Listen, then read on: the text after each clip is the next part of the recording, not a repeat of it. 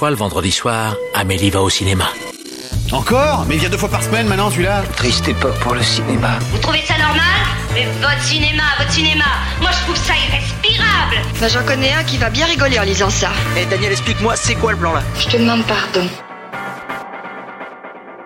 Nous ne sommes responsables de rien, nous nous excusons d'avance, bienvenue dans Pardon le cinéma, l'émission qui a dû changer son intro en dernière minute parce que la reine d'Angleterre est morte, donc comme dit l'autre, Rip the Queen. Bonsoir tout le monde, bonsoir, Euh, salut Alexis, comment ça va? Euh, triste. Triste? Non, c'est Véritablement pas triste vrai, c'est pas vrai, je suis pas anglais, je, c'est- voilà. Ah bah oui, je me doutais. Bonsoir Rita, comment ça va? Bonsoir, euh, ça va Ah bah oui, bah, tout le monde va bien du coup. Qu'elle euh, repose en paix. euh, Et bon courage. oui, exactement, bon courage. Et euh, bonsoir Simon Rio. Bonsoir, moi je suis très heureux de vivre dans un pays qui a fait sa révolution il y a un petit moment et un petit peu désolé que ces médias ne soient pas au courant. Allez, dans cette émission, très cher, beaucoup de films, quelle galère On vous parlera du Visiteur du Futur, de Pinocchio sur Disney+, de Revoir Paris, de Rodéo et de Tout le monde aime Jeanne. En bref, ce sera compromat et avant de passer aux autres trucs, nous aborderons pour la thématique passée Grise avec John Travolta et la regrettée Olivia Newton-John. Mais d'abord, il est l'heure des actus. La vache, encore ces stupides actualités. Je déteste les actualités. Au cinéma, c'est comme ça et pas autrement. Ha ha Qu'est-ce qu'on passe au cinéma? Je suis bon. Je demandais à la patronne. Comme d'habitude, nous démarrons cette action en vous remerciant de nous suivre, quelle que soit votre plateforme de podcast. Plateforme où vous pouvez nous noter 5 étoiles si vous aimez notre travail. Il y a aussi les réseaux sociaux, vous pouvez suivre, pardon le excusez-nous parce qu'on on a des chaînes télé en continu ouvertes à côté. Et il y a vraiment Tony Blair qui a dansé une gigue là. D'ailleurs, Tony Blair. Oui. J'avais oublié Tony Blair. Euh, bah voilà. Ah bah, les J'ai oublié la guerre d'Irak. Hein. Ils sont- Ah, c'est terrifiant ce qui se passe. merci Bon. Jacques Chirac. Vous pouvez suivre Pardon le cinéma sur Twitter et Instagram, c'est super sympa.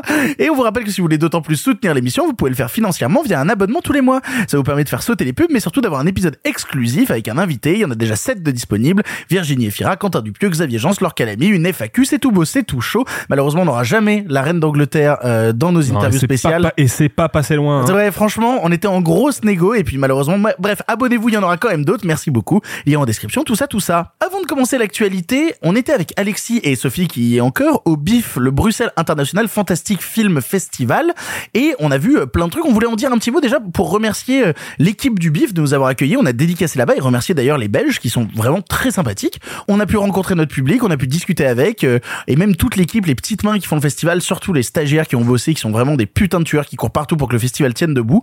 Bravo à vous. Est-ce qu'on a vu des trucs cool au BIF? Euh, ouais, on a vu des trucs cool. Alors on a vu aussi des trucs moins bien, mais ça, je pense qu'on va pas se. Non, dessus. non, non, c'est ça. Mais, Mais je, je euh, crois qu'on a un coup de cœur commun, ça c'est sûr et eh certain. bah ouais, on a vu Capey, qui était quand même vraiment une espèce de de, de délire. C'est compliqué à résumer Capey, hein, euh, mais c'est grosso modo une adaptation de manga complètement délirante, complètement fucked up, qui a vraiment, je pense, coûté euh, 100 balais un mars. Ouais. Mais c'est pas grave, les mecs ils y vont. Il y a des effets spéciaux de partout. C'est drôle, c'est dépaysant et en plus c'est touchant. Oui, je suis d'accord. Et euh, ouais, non, c'était un très très beau moment de festival ça. Parce que tout le pitch, c'était que euh, c'est des gens qui se sont entraînés pendant 20 ans euh, dans une cave en attendant l'apocalypse, qu'au bout de 20 ans, bah, l'apocalypse n'est jamais venu. Du coup, c'est des gens qui sont enfermés à apprendre des arts martiaux depuis 20 ans, qui se retrouvent lâchés dans le monde réel et qui doivent essayer de se réadapter. Et ça marche pas trop, ils ont des costumes un peu chelous, c'est censé être des héros de l'apocalypse, et malheureusement, l'apocalypse n'est pas là. Donc non, le film était très drôle. Après, on en a vu plein d'autres. Il faudrait quand même qu'on touche un mot pour euh, les gens, euh, parce qu'on parle du bif et ça va peut-être encourager des gens à y aller. Il y a quand même une particularité au bif qui peut, bah, on peut le dire, ça passe ou ça casse, et il y a des moments où pour nous, c'est bien passé, et des moments où un peu moins. Bah, en fait, le truc, c'est que faut bien comprendre que le BIF, c'est un festival qui existe depuis pas mal de temps. Il fêtait cette année sa sa 40e édition, c'est quand même pas rien. Ils ont reçu euh, un nombre de guests absolument incalculable. Donc c'est vraiment un très très gros festival et probablement le plus gros festival de la Belgique. Et pour tous les fans de genre euh, belge, c'est un lieu de rendez-vous. Et qui dit lieu de rendez-vous dit forcément on retrouve les copains, on vient pour kiffer. C'est vrai, du coup, il y a une ambiance vraiment particulière dans les salles de ciné. Bah, on peut le dire qu'il y a des food trucks et de la bière qui coulent à flot toute la journée. Et du coup, ça gueule, euh, ça, euh, ça fait des vannes en réaction au film, ce qui peut être un truc vraiment super plaisant sur Capey, c'était génial parce que du coup, l'énergie du film a mis la salle dans une ambiance de dingue et il y avait des vannes qui fusaient de partout et ça applaudissait toutes les cinq minutes. Et c'était agréable. Et, et c'était super agréable. Il y a d'autres films qui sont sélectionnés là pour le coup parce qu'ils incarnent des courants un petit peu plus euh, entre guillemets autorisant Oui, du cinéma il y a d'horreur. l'Elevated Horror, il y a des choses comme ça. Exactement. Et là, pour le coup, si vous n'êtes pas dans le délire, parce que si vous êtes dans le délire, vous allez passer un super moment. Vraiment. Si vous n'êtes pas dans le délire, faites attention, sélectionnez bien vos séances parce que bah, des fois vous allez vous retrouver dans un mood qui n'est pas celui de la salle et ce serait pas normal d'en vouloir aux gens qui viennent en connaissance de cause. Donc juste sélectionnez bien les films. Si vous avez des doutes, eh bah voyez les films à l'extérieur et profitez plutôt de l'ambiance du festival, des food trucks qui sont très bons. Il y a plein plein de gens euh, partout, il y a des rencontres euh, formidables à faire et puis bah euh, c'est il y a vraiment une ambiance extrêmement conviviale. Moi qui ai l'habitude du festival de Gérardmer maintenant euh, qui est un festival de genre euh, en France pour ceux qui le savent pas, c'est vraiment t'as l'impression d'arriver à un dîner de famille, euh, on t'a servi un godet, c'est bon, tu vas manger du poulet, tu vas discuter, tu vas te marrer, tu vois. Oui. Il y a vraiment ce truc là et c'est une ambiance Mais ce qui peut pourrir certaines séances, on peut le dire. Voilà, on va, on va être radical. Nous, je sais qu'il y a un film qu'on avait très envie de voir avec Alexis. Bah, les gens étaient dans une ambiance, il faut faire des vannes. Tu vois, l'idée, c'était plus un spectacle de stand-up de la part de la salle que l'envie de vraiment regarder le film. Bah du coup après nous ce qu'on a fait c'est Bah, qu'on est, barré, on tout de suite parti de la salle pour pas euh, se gâcher le film en tout cas de notre de notre point de vue. Et puis pour pas s'énerver, c'est, juste que bah non, ça correspond pas. Fondamentalement, c'est juste qu'il y a deux manières différentes de voir le cinéma. Donc encore une fois, si vous êtes dans ce mood-là, euh, allez-y sans hésitation, vous allez adorer. Si vous n'êtes pas dans ce mood, juste faites une présélection de séances, privilégiez des films qui sont peut-être un petit peu drôles, un petit peu décalés et qui peuvent vraiment coller avec l'ambiance de la salle et vous allez passer un super moment. L'actualité, laissons place au courrier des lecteurs. Chaque semaine, on vous demande sur votre compte Instagram, pardon le cinéma, suivez-nous sur Instagram, de nous poser vos questions, vos interrogations sur l'actu. Alors, les voici, les voilà, trois questions du public que j'ai retenues aujourd'hui. Tout d'abord, Sir Thibault de Florence nous demande qu'en pensez-vous de la décision de certains sites de fermer les critiques pour la série Les Anneaux de Pouvoir? Alors, il faut quand même euh, résumer un peu ce qui s'est passé. Amazon Prime vient de sortir leur dernière série, qui est une adaptation euh, d'une autre partie euh, du lore du Seigneur des Anneaux, qui s'appelle donc Les Anneaux de Pouvoir, et qui s'est fait review bombé. Et alors, comment traduire la pratique du review bombing C'est soudainement, t'as plein plein plein de gens qui mettent beaucoup beaucoup beaucoup beaucoup de critiques. Alors, ça peut être positif, mais c'est très souvent négatif pour On pourrait parler montrer de raid critique. en fait. voilà, c'est ça, pour montrer un mécontentement ou en tout cas un désaccord politique avec euh, les propositions de certaines euh, séries. C'est déjà arrivé à des films, hein. on se rappelle par exemple de Captain Marvel qui avait pris le même tarif, de Black Panther qui avait pris tarif aussi, on se rappelle récemment de la série She-Hulk qui avait pris tarif de la même manière, et là donc la décision de Prime Video ça a été de fermer, euh, ou en tout cas même il y a certains sites comme Rotten Je crois, qui ont fermé en fait l'accès au public à la possibilité de noter, tellement c'était que de la violence. Et pourquoi cette violence? Eh bien parce que dans Les Anneaux de Pouvoir, il y a des comédiens qui sont afro-américains. Et en gros, il y a des fans du Seigneur des Anneaux qui sont capables de croire à des elfes, des nains et des créatures en CGI, mais pas à des personnes noires. Visiblement, ça les embête un peu. Alors et que c'est parti le en seul problème c'est qu'il y a des nains. Mais enfin bon. Putain de merde.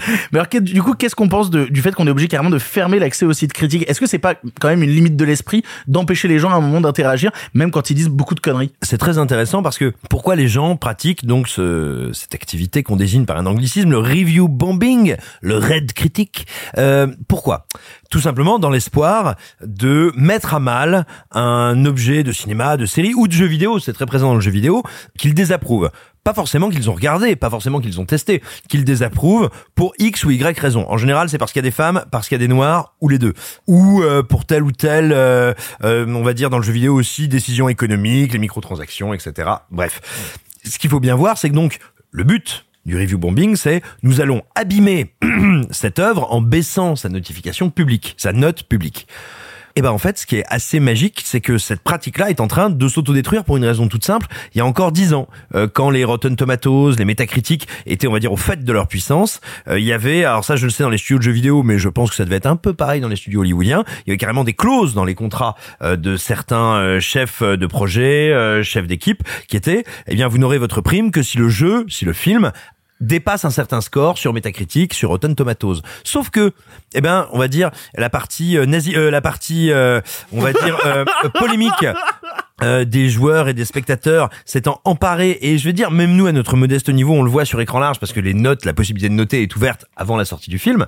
On voit tu vois par exemple tel film annonce tiens on va faire euh, j'invente hein, comme ça. On va faire un reboot de l'inspecteur Harry avec une femme. Bah tu peux être sûr qu'on a avant la sortie du film entre 5 et 10 000 critiques à zéro avant qu'il n'ait été montré. Mais ce que je veux dire c'est que cette pratique a déjà été utilisée à des fins inverses. Moi, je me rappelle avoir vu des avant-premières. Je en fait, je me rappelle vraiment de ce phénomène-là à l'époque de la sortie de, je crois, que c'était à la 2, où tu avais à chaque avant-première Kev Adams et l'équipe l'équipe qui disait n'hésitez pas à aller sur les sites de critiques et à nous mettre 5 étoiles. Dites à vos proches d'aller mettre 5 étoiles, Bah, etc. nous, on n'a jamais fait dit que- ça ici. hein. non, mais ce que je veux dire par là, c'est que au moment de la sortie du film, c'est-à-dire que quelques semaines avant, le film a déjà une moyenne de 5 sur 5 avec 600 notes, tu vois. Alors Bien que sûr. quasiment personne ne l'a vu. Voilà, mais alors, mais ce qui est, ce qui est très intéressant, si tu veux, c'est que cette pratique du review bombing, euh, qui pourrait sembler anecdotique, mais qui en fait pendant un temps a eu une vraie influence dans l'industrie et a faussé euh, plein d'outils de calcul. Ce qui est génial, c'est qu'elle est devenue tellement stupide, idiote et réitérée qu'elle est en train de détruire son but premier. C'est-à-dire qu'aujourd'hui, ces sites, pour rester entre guillemets crédibles, fiables, tels que Rotten Tomatoes ou Metacritic, sont obligés de fermer leur- euh, la possibilité, enfin, d'interdire à l'usager de noter parce que justement sinon ils perdent toute crédibilité, c'est-à-dire que la note qui va apparaître n'est pas fidèle à ceux qui regardent. C'est-à-dire que les types sont tellement allés faire les idiots que ça a totalement dévalorisé le la notation en ligne. Bah après, il faut. euh, je sais que se pose la question toujours de la liberté d'expression parce que forcément, quand on ferme ce genre de truc, euh, on peut voir ça comme de la censure. Il faut rappeler quand même, euh, je pense, deux choses pour ceux qui pensent ça.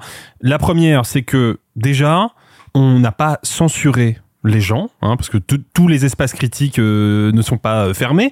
Euh, on a juste empêché certains, euh, faut, faut dire les mots, hein, certains fachos de raconter de la merde sur la série euh, Le Seigneur des Anneaux. Parce qu'en l'occurrence, si on remonte à l'époque de J.R.R. Tolkien et compagnie, il n'y a pas de description de couleur de peau ou d'ethnie euh, particulièrement précise. Il y, en a pas mal qu'on reprochait, peut-être avec euh, pertinence d'ailleurs, une certaine vision raciste de la société euh, qui transparaîtrait dans les écrits de Tolkien, mais plus dans la manière dont la société s'organise en termes de classe que dans les ethnies des personnages.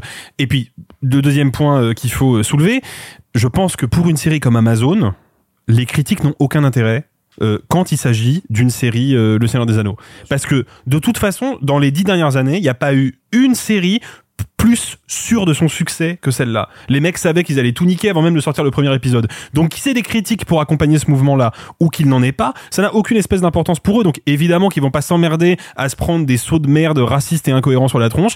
Ils verrouillent le robinet et comme ça ils sont tranquilles. Et ce mouvement-là va crever dans les 40, dans les, ouais, les quatre prochains jours. Après, il y a des gens qui se posent la question de, effectivement, critiquer la présence de Noirs dans la série euh, Seigneur des Anneaux est complètement stupide, mais de la même manière, voir ça comme un élan progressiste absolument incroyable est aussi stupide, en fait. C'est-à-dire que des deux côtés, ça, ça joue des cartes qui sont pas les plus malines. Mais attends, mais on l'a déjà dit ici, euh, des de gigantesques corporations euh, du divertis, de divertissement n'ont pas d'agenda politique progressiste. Elles ont des logiques économiques. Capitaliste. Bien sûr, des logiques capitalistes. Or, Amazon et le Seigneur des Anneaux, pour être viable économiquement, doit marcher partout dans le monde. Il est donc évident qu'ils ne peuvent pas, ne veulent pas faire un récit qui ne s'adresse qu'aux blancs, caucasiens, occidentaux. Bah, voilà, c'est pas parce que ils sont euh, portés par une idée de euh, justice euh, culturelle, ethnique, que sais-je.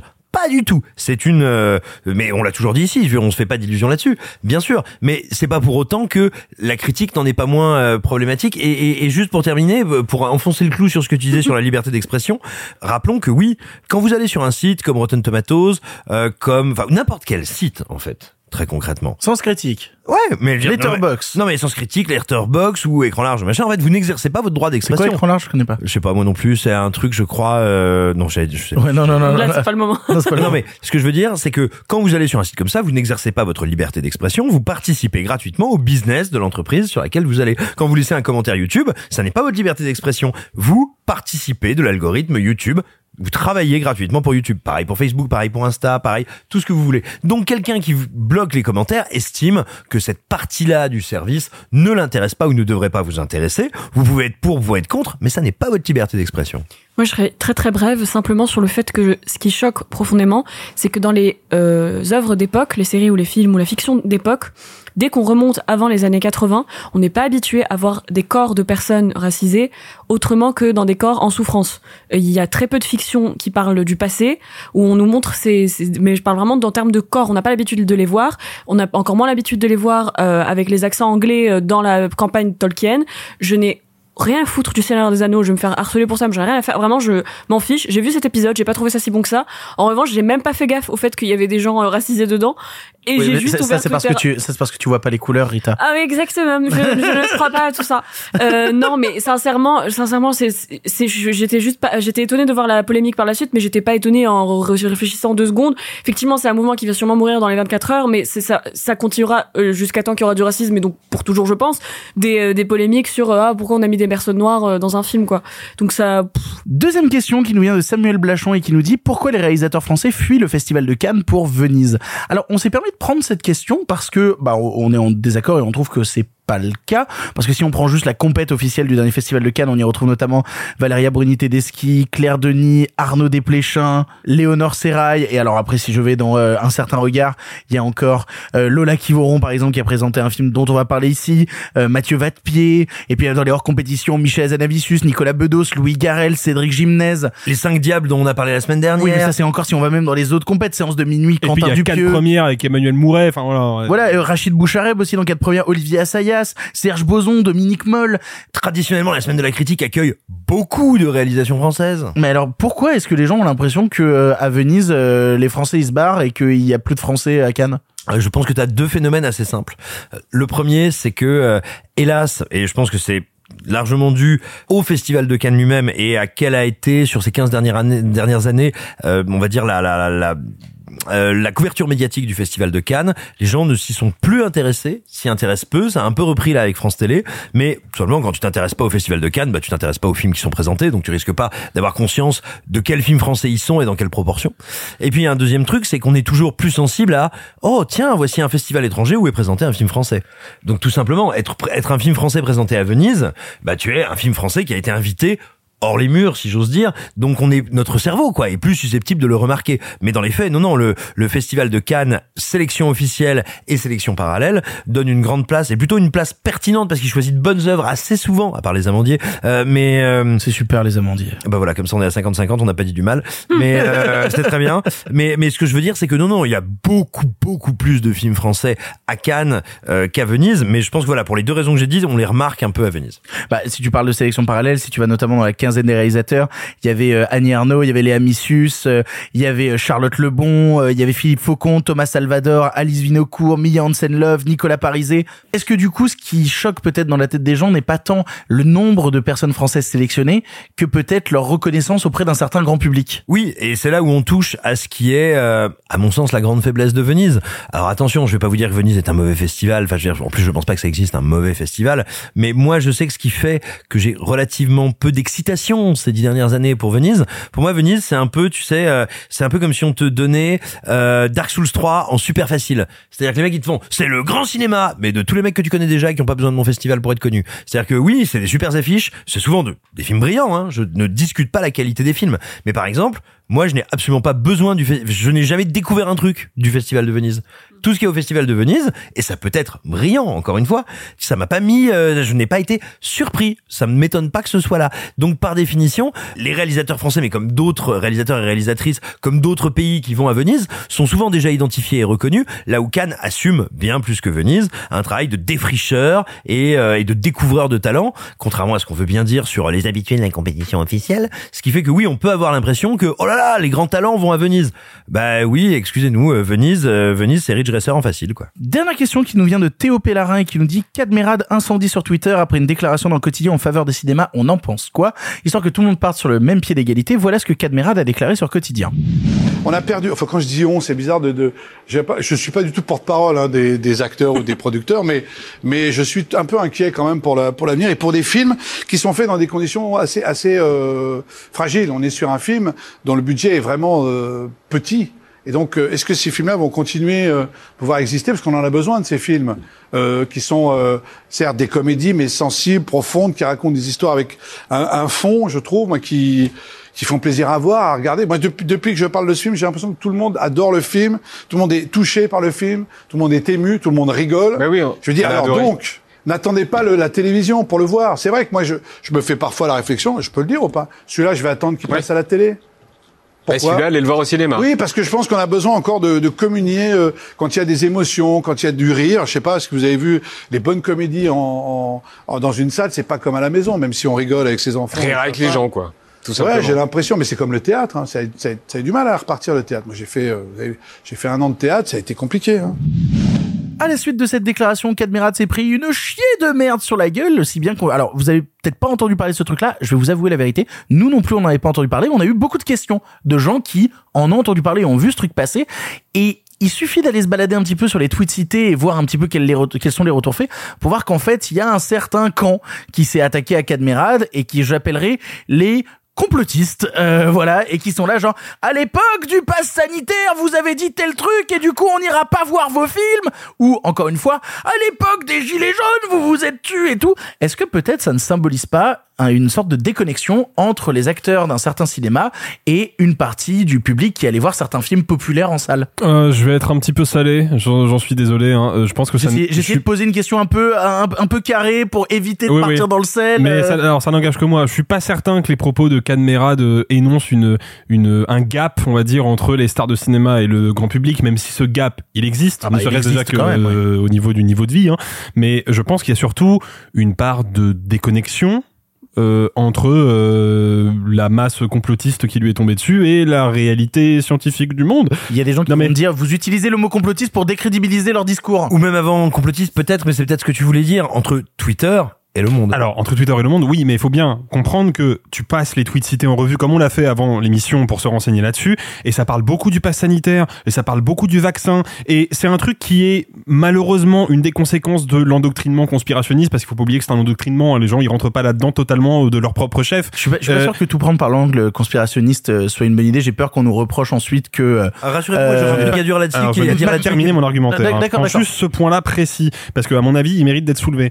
Voir toutes les situations sous le prisme de ton idéologie, quand bien même ça n'a absolument rien à voir, le cinéma et le pass vaccinal, ça n'a absolument rien à voir. C'est pas la même question de société. C'est un trait du conspirationnisme. Donc à partir de ce moment-là, moi je considère que ces propos-là n'ont pas d'intérêt. En revanche, moi ce qui me dérange un tout petit peu dans ce que dit Cadmerad, c'est que, à mon sens, il défend pas le cinéma, ni même la salle. Il défend les comédies grand public et l'importance des comédies grand public. Et j'ai l'impression, peut-être euh, inconsciemment de sa part, hein, au détriment des autres formes de films, qui seraient selon lui moins importants à produire parce que euh, faisant moins d'entrées. Et là, euh, j'ai un désaccord idéologique avec lui. Moi, il y a plusieurs choses qui me qui me frappent que je trouve intéressantes. Euh, la première, et tu l'as dit, euh, c'est que par exemple, nous, on n'avait pas du tout vu passer ça. Et on peut pas dire que ça a été une tornade euh, sur les réseaux ou sur Twitter spécifiquement. Tu veux dire que Twitter c'est pas la vraie vie? Non, non, mais même sur Twitter. Tu peux tout à fait être sur Twitter, être actif sur Twitter, regarder euh, quotidiennement, plusieurs fois par jour, et ne pas du tout avoir vu passer euh, cette tornade d'excréments. Pourquoi? Parce que vous savez, on a tendance, et c'est normal, hein, et moi je suis le premier à utiliser ce terme, à dire que voilà, les réseaux sociaux créent des cercles. On est dans des cercles. En fait, Des c'est pas bulles des de cercles. filtre. Merci, j'allais dire, ce sont des bulles filtrantes. Et justement, là, on est face à une bulle qui, elle, a été chauffée, mais à un niveau d'incandescence très fort, et les autres bulles ne l'ont pas senti. Ça, je trouve ça remarquable à noter, et ça aussi doit nous faire relativiser notre rapport aux réseaux sociaux et leur pertinence en général. Tu veux dire que Twitter c'est pas la vraie vie? Non, mais pas Twitter, les réseaux sociaux et leur fonctionnement. C'est pas que c'est pas la vraie vie. Plutôt, je te dirais, c'est que ça salope notre perception de la vie. C'est encore autre chose. Mais euh, mais surtout, je te je te dirais moi moi ce qui me ce qui me frappe. Pour moi, ça illustre aussi en partie parce que là, vous avez parlé de la partie, on pourrait dire, euh, complotiste vénère, si tant est qu'elle soit toujours sincère sur les réseaux. Elle existe bien sûr, mais il n'y a pas que ça dans ces commentaires. Il y a aussi des « Ouais, mais bon, moi, le cinéma, maintenant, ça coûte 15 balles. » C'est pas vrai, ça coûte 15 balles dans deux cinémas à Paris. Euh, ouais, mais bon, le cinéma, moi, il y a aucun film à moins de 100 km de chez moi. Statistiquement, il n'y a pas beaucoup d'endroits où c'est vrai. Mais bref, plein de trucs de colère comme ça qui témoignent d'une chose. Et là encore, j'ai pas de conclusion à donner et certainement pas de jugement, mais qui témoignent quand même d'une réalité. C'est qu'il y a beaucoup de gens pour qui la parole publique des gens du cinéma est frappée d'opprobre parce que tout simplement eux sont à un tel niveau euh, de euh, bah moi je suis pas prêt de me la payer ma place de cinéma. T'es bien gentil Cad ou n'importe quel autre euh, comédien grand public qui aurait dit ça. T'es bien gentil Cad de me dire que je devrais aller au cinoche et faire attention à tel film mais peu importe qu'il parle d'ailleurs de comédie ou de film d'auteur, c'est pas la question. En fait, il y a une proportion croissante et de plus en plus euh, audible et ce qui est pas un problème hein, c'est un constat euh, de gens pour qui il n'est plus possible que verticalement on leur euh, donne des on leur On leur professe des sermons, ce que j'entends, et surtout, ces gens-là sont en complète déconnexion avec, mais mon gars, mais moi j'ai pas de quoi me payer une place de cinéma. Et je pense que si les industries culturelles, les institutions culturelles et tout simplement les artisans de la culture ne l'entendent pas, on va vers euh, vers de gros gros problèmes. Mais tu veux dire que Twitter c'est pas la vraie vie? Je viens presque de te dire le contraire. Allez, avant d'attaquer les films du présent, comme chaque semaine, c'est l'heure de l'édito de la semaine, édito carte blanche, appelez ça comme vous voulez. Chaque semaine, un chroniqueur a la possibilité de parler du sujet qui l'intéresse sans restriction, son envie du moment, le truc qui lui tient à cœur. Cela peut avoir un lien avec l'actualité ou non, qu'importe, tant que le chroniqueur peut s'exprimer librement sur ce qu'il ou elle désire. Et cette semaine, l'édito sera tenu par Alexis, c'est l'heure de la carte blanche d'Alexis. Ça fait pas vrai con comme t'es, demande ton avis Donnez-moi carte blanche et votre appui. Ah, tu me demandes mon avis maintenant? Mais tu causes français, ma salope. Je ne le cause pas, je le parle. Mais vous m'aviez donné carte blanche. C'est ma raison de plus pour faire attention. Si vous êtes un auditeur fidèle de Pardon le cinéma, vous savez qu'en général, Victor illustre nos cartes blanches avec un fond de hip-hop lo-fi du plus bel effet, histoire de vous mettre tout de suite dans une ambiance lounge. Sauf qu'aujourd'hui, Victor, j'en suis désolé d'avance, c'est moi qui vais choisir la musique, le thème indissociable du sujet que j'ai choisi de traiter. Et je pense ne pas trop prendre de risques en affirmant que vous tous, sans aucune exception, l'avez déjà entendu. Magneto.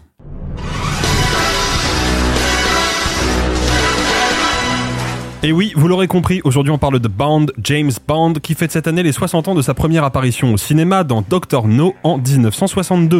Il me faut d'ailleurs faire un aparté bref dès maintenant pour établir une vérité concernant cette partition culte. Non, ce n'est pas John Barry, compositeur historique de la saga qui en est à l'origine, mais Monty Norman qui nous a quittés il y a peu. En revanche, Barry a bel et bien réarrangé le thème de Norman, initialement très jazzy, pour lui donner la dimension rock orchestrale qui l'a rendu célèbre. Bref, James Bond, ce n'est pas seulement le héros de mon enfance, c'est aussi un recordman cinématographique inégalé. Avec 25 longs métrages au compteur, des centaines de millions de spectateurs partout dans le monde et des scores mirobolants au box-office, rien qu'avec Daniel Craig par exemple, c'est presque 4 milliards de dollars de recettes récoltées, la saga James Bond est un cas unique dans l'histoire du 7 art. Mais l'agent 007 incarne aussi pour beaucoup une figure du passé, un archétype désuet, démodé et porteur de valeurs rétrogrades. Ce serait bien malhonnête de ma part de nier cette vérité. Oui, James Bond est, ou du moins a longtemps été, un gros bourrin misogyne, viriliste et violent. Mais si l'on fait l'effort de passer outre cette vitrine peu reluisante, que nous raconte ce personnage sur le cinéma et notre société à travers les âges? En passant en revue ces différentes incarnations, posons-nous la question suivante. C'est quoi James Bond?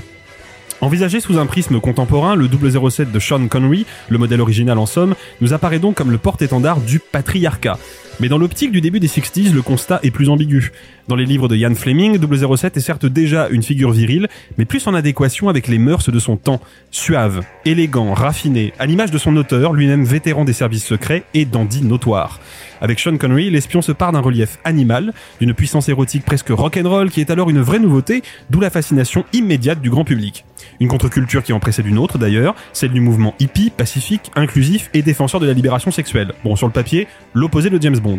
Sauf que, le seul et unique film de George Lazenby au service secret de Sa Majesté, Feu Sa Majesté, sorti en 1969, l'année du Flower Power, eh bien, s'accapare complètement ce mouvement hippie. Bond y devient en effet un objet de convoitise pour un groupe de jeunes femmes à la sexualité ouvertement émancipée. Et ça, à l'époque, c'est une petite révolution dans la mythologie bondienne. En 1973, c'est Roger Moore, oui, ça se prononce Moore, qui endosse le costume mythique au moment même où le premier choc pétrolier plonge le monde dans la crise économique. Une période difficile à laquelle la franchise va tenter de répondre en mettant le paquet sur le divertissement et le grand spectacle. L'occasion pour l'espion de se frotter à différents genres très populaires à l'époque, la Black Exploitation, le film d'arts martiaux, le film d'aventure et même le space opéra, anticipant dès lors la bascule du début des années 80 lorsque les productions calibrées des studios hollywoodiens reviennent en force sur le devant de la scène. Une décennie qui sera malheureusement une période sombre pour la franchise d'un point de vue artistique. Toujours plus inconséquente et décérébrée, les productions de l'ère mort sombrent vite dans la ringardise. Après quoi, la saga tentera vainement de rebondir sur une veine plus sérieuse et plus humaine aussi. En résultent les deux films avec Timothy Dalton que je vous suggère vivement de découvrir mais qui à l'époque n'ont pas vraiment rencontré le public. Entre 89 et 95, année de sortie de GoldenEye avec Pierce Brosnan, 007 disparaît des écrans. Lorsqu'il revient, la guerre froide jusque un terrain de jeu de l'espion est terminée et la planète dominée par le néolibéralisme économique. On atteste une séquence célèbre de ce même GoldenEye lorsque 007 déambule au milieu de statues glorifiant le communisme du passé, abandonné sur un terrain vague. La métaphore est claire, elle est même, soyons honnêtes, un peu lourdingue. James Bond est, à l'image de ces statues, un monument poussiéreux, un héros anachronique. Il faut donc pour la production le réinventer en grande partie. Une refonte caractérisée par un renouvellement thématique qui prend le pouls d'un monde en pleine transformation en abordant pêle-mêle la guerre technologique et ses angoisses, l'influence grandissante des médias à l'ère du numérique et le terrorisme mondialisé. En 2006, Nouveau passage de relais, et pour l'instant le dernier en date, avec l'arrivée de Daniel Craig. C'est sans doute la période la plus controversée de la saga qui débute avec Casino Royale. Influencé par le Batman Begins de Nolan, le film se recentre sur son personnage dont il va explorer les tourments profonds dans le but d'achever son humanisation et s'éloigne donc par conséquent du relief politique originel de la franchise. Bond devient un héros tragique, surtout romantique, plus fragile et instable que jamais. Une veine qui trouve son apothéose avec le génial Skyfall, dont l'objectif est d'explorer les origines de Bond, en l'occurrence son enfance, qui jusque-là était restée plutôt mystérieuse. C'est aussi le moment où 007 se trouve malheureusement contaminé par la marvelisation du cinéma populaire, dont la conséquence première est l'écriture sérielle des films, bien évidemment sans anticipation et toujours développée dans l'urgence. Les deux derniers volets emportent incontestablement les stigmates.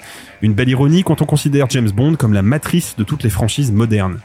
Se replonger dans la saga James Bond aujourd'hui, c'est prendre une leçon d'histoire, artistique, sociale, mais aussi géopolitique, qui constitue à mon sens son principal intérêt. C'est aussi bien sûr l'occasion de se payer une bonne tranche de divertissement de très bonne facture, généreux, inventif et bourré de charme, dont la mythologie fait aujourd'hui partie intégrante de notre inconscient collectif. Il y aurait bien sûr beaucoup de choses à dire en plus sur ce phénomène, mais je manque malheureusement de temps. J'espère malgré tout vous avoir donné envie, avec cette analyse partielle des différentes évolutions de l'espion, de redécouvrir les films avec un œil nouveau, ces films qui resteront pour toujours la première pierre de ma cinéphilie. Et n'oubliez pas, la vodka martini, c'est au shaker, pas à la cuillère. Merci beaucoup Alexis pour cet édito et on va maintenant enchaîner par les films du présent. Mais peut-être que le temps n'est pas bon, peut-être que ce n'est pas le temps présent, peut-être qu'il faut aller plus loin que le présent, peut-être qu'il faut aller dans le futur. On commence avec Le Visiteur du Futur. Voilà ce qui va se passer.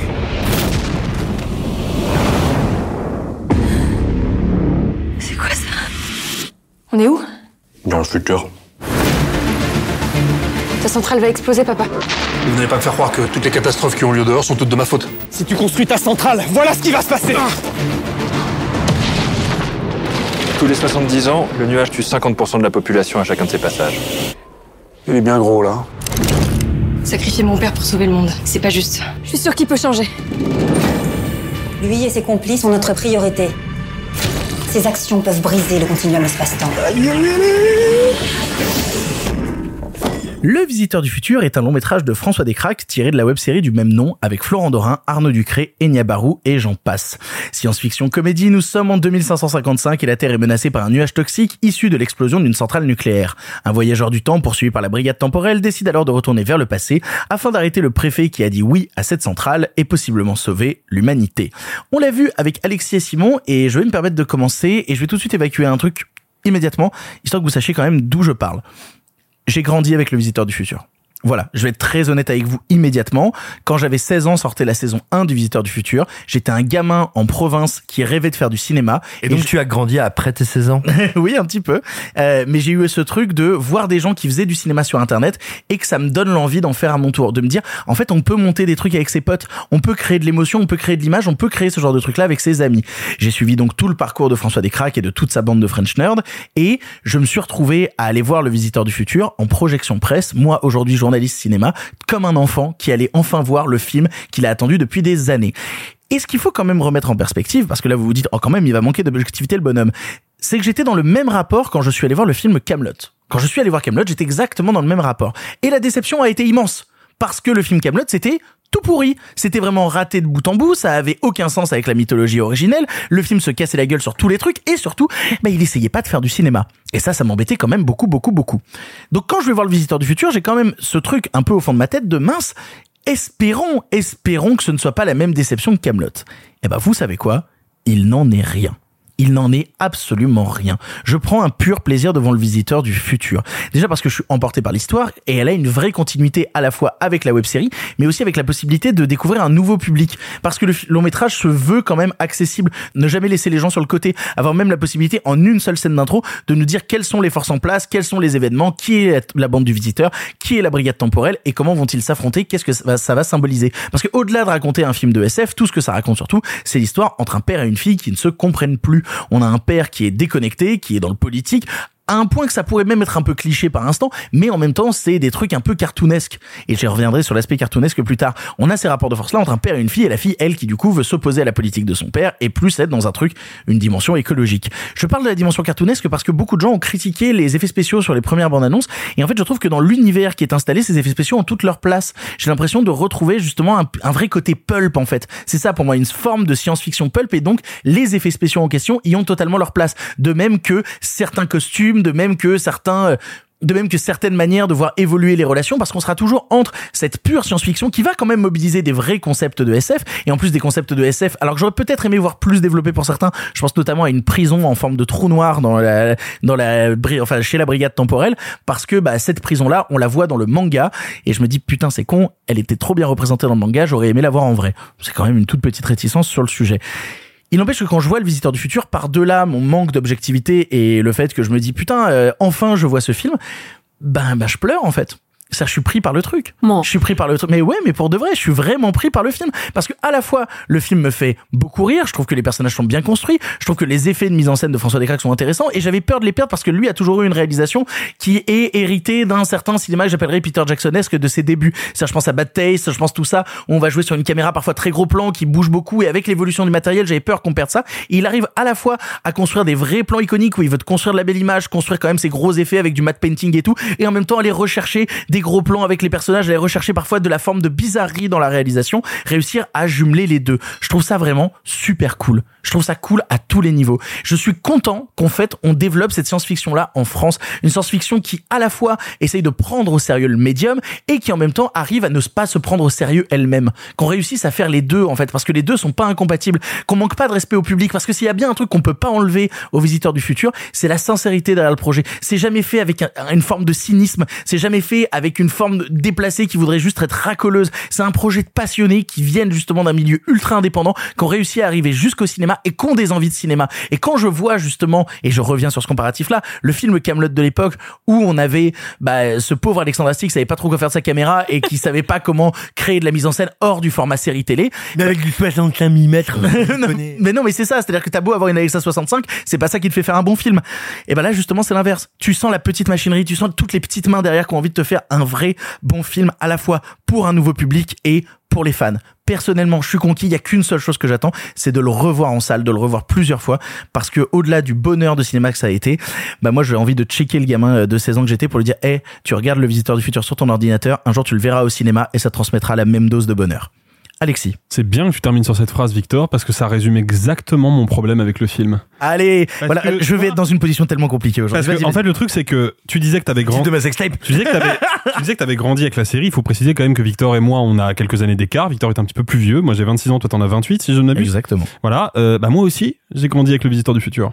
Je l'ai, je l'ai maté vers, euh, je crois, j'ai commencé à la mater un peu après sa sortie. Donc la série date de 2009. J'ai dû commencer à la mater en 2011, un truc comme ça. D'accord. Donc moi aussi, j'ai vécu ce truc de me dire, waouh, il y a un truc qui est en train de se passer sur Internet là, d'un point de vue narratif, d'un point de vue de, de prod, qui est hyper intéressant. Et je me souviens m'être fait la saison 1, puis la saison 2, euh, être arrivé sur la saison 3 et me dire, ok, là vraiment il est en train de se passer quelque chose, et de voir le médium évoluer, et évoluer dans le bon sens.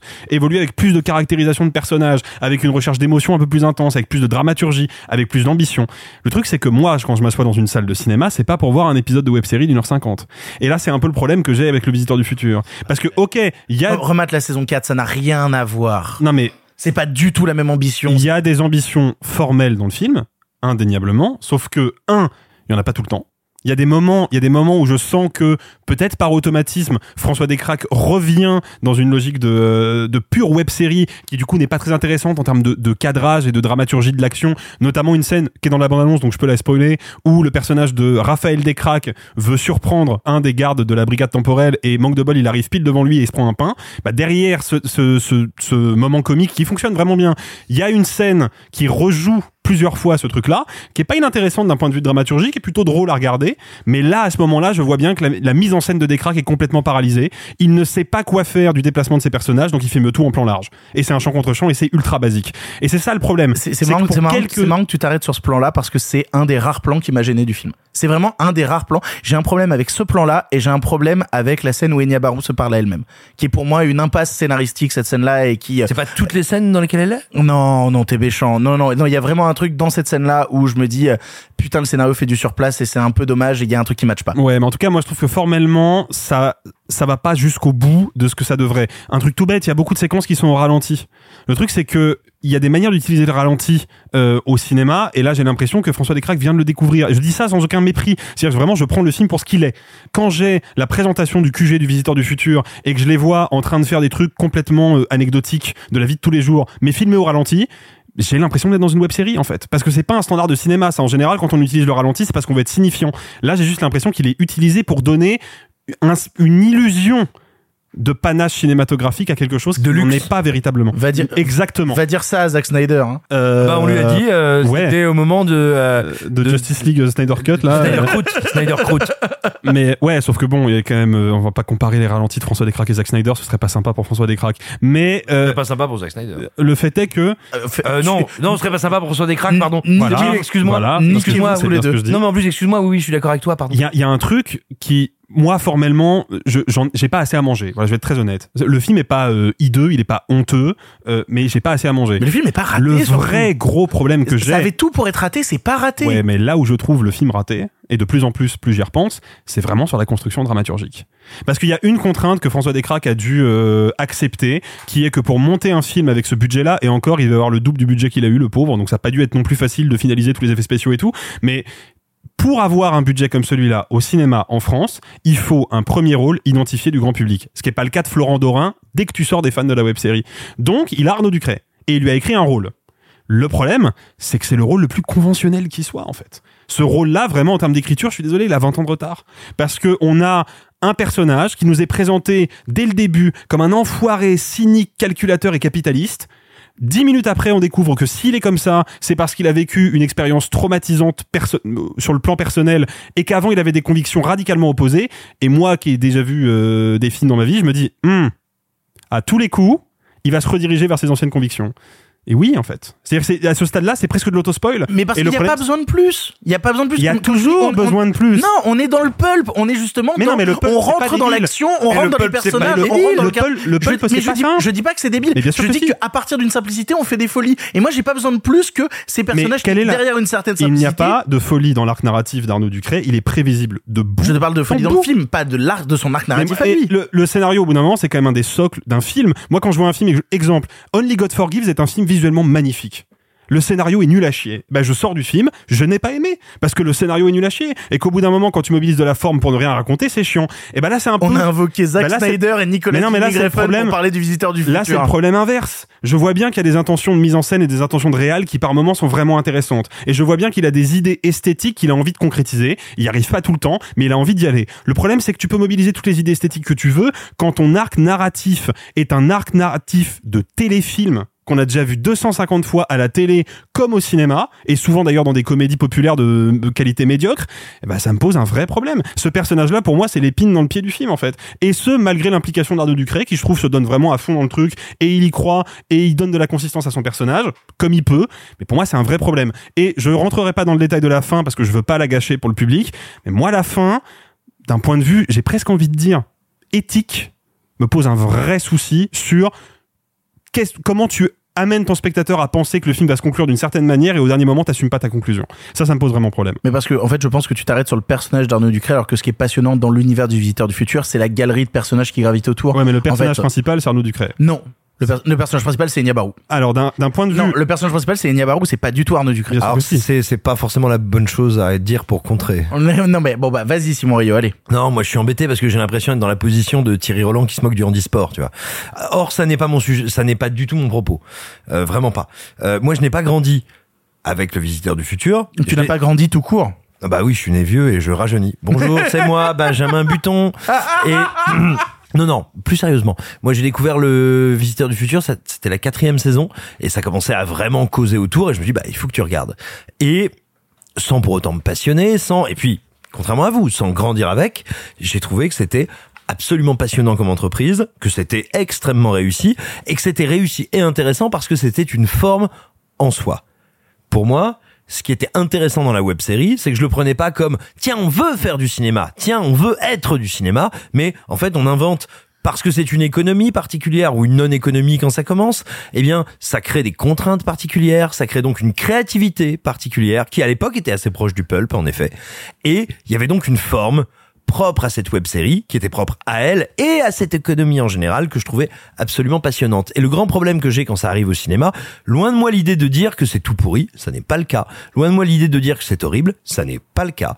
Mais en fait, j'ai l'impression de voir un film qui est, qui a le cul entre deux chaises, qui est un entre-deux, qui est un film qui voudrait faire cinéma qui n'est jamais cinéma, il voudrait faire cinéma, et en même temps il ne veut pas renier ses origines, ce qui est bien légitime, mais du coup l'objet face auquel je me retrouve devant un grand écran ne me satisfait ni en tant que spectateur qui a été admiratif de la web série, ni en tant que spectateur de cinéma qui veut prendre du cinéma. Je n'ai ni l'un ni l'autre. Oh, t'es dur. Mais attention, attention, encore une fois, que que plein de gens, euh, que ça leur fasse chaud au cœur de voir le film, je le comprends parfaitement. Que plein de gens qui n'auront jamais vu la web série soient surpris par le ton et séduits. Franchement, mais j'en suis absolument ravi. On, pour par- tous on ceux parle ont de été- 50 000 entrées avec les avant-premières euh, le premier jour, ce qui déjoue un peu les attentes à plein de niveaux. Ouais, mais non, mais c'est pour ça. Je dire, attention, hein, euh, c'est pas du tout un film. J'ai pas du tout envie de lui tomber sur le rable. Au contraire. Et je trouve en général, pas qu'en web série, mais aussi du côté du podcast et en général de la fiction, euh, tout ce que fait des cracks est extrêmement intéressant. Là, mon problème, j'ai l'impression qu'il se retrouve avec un projet qui est au milieu du guet, donc qui m'intéresse assez peu.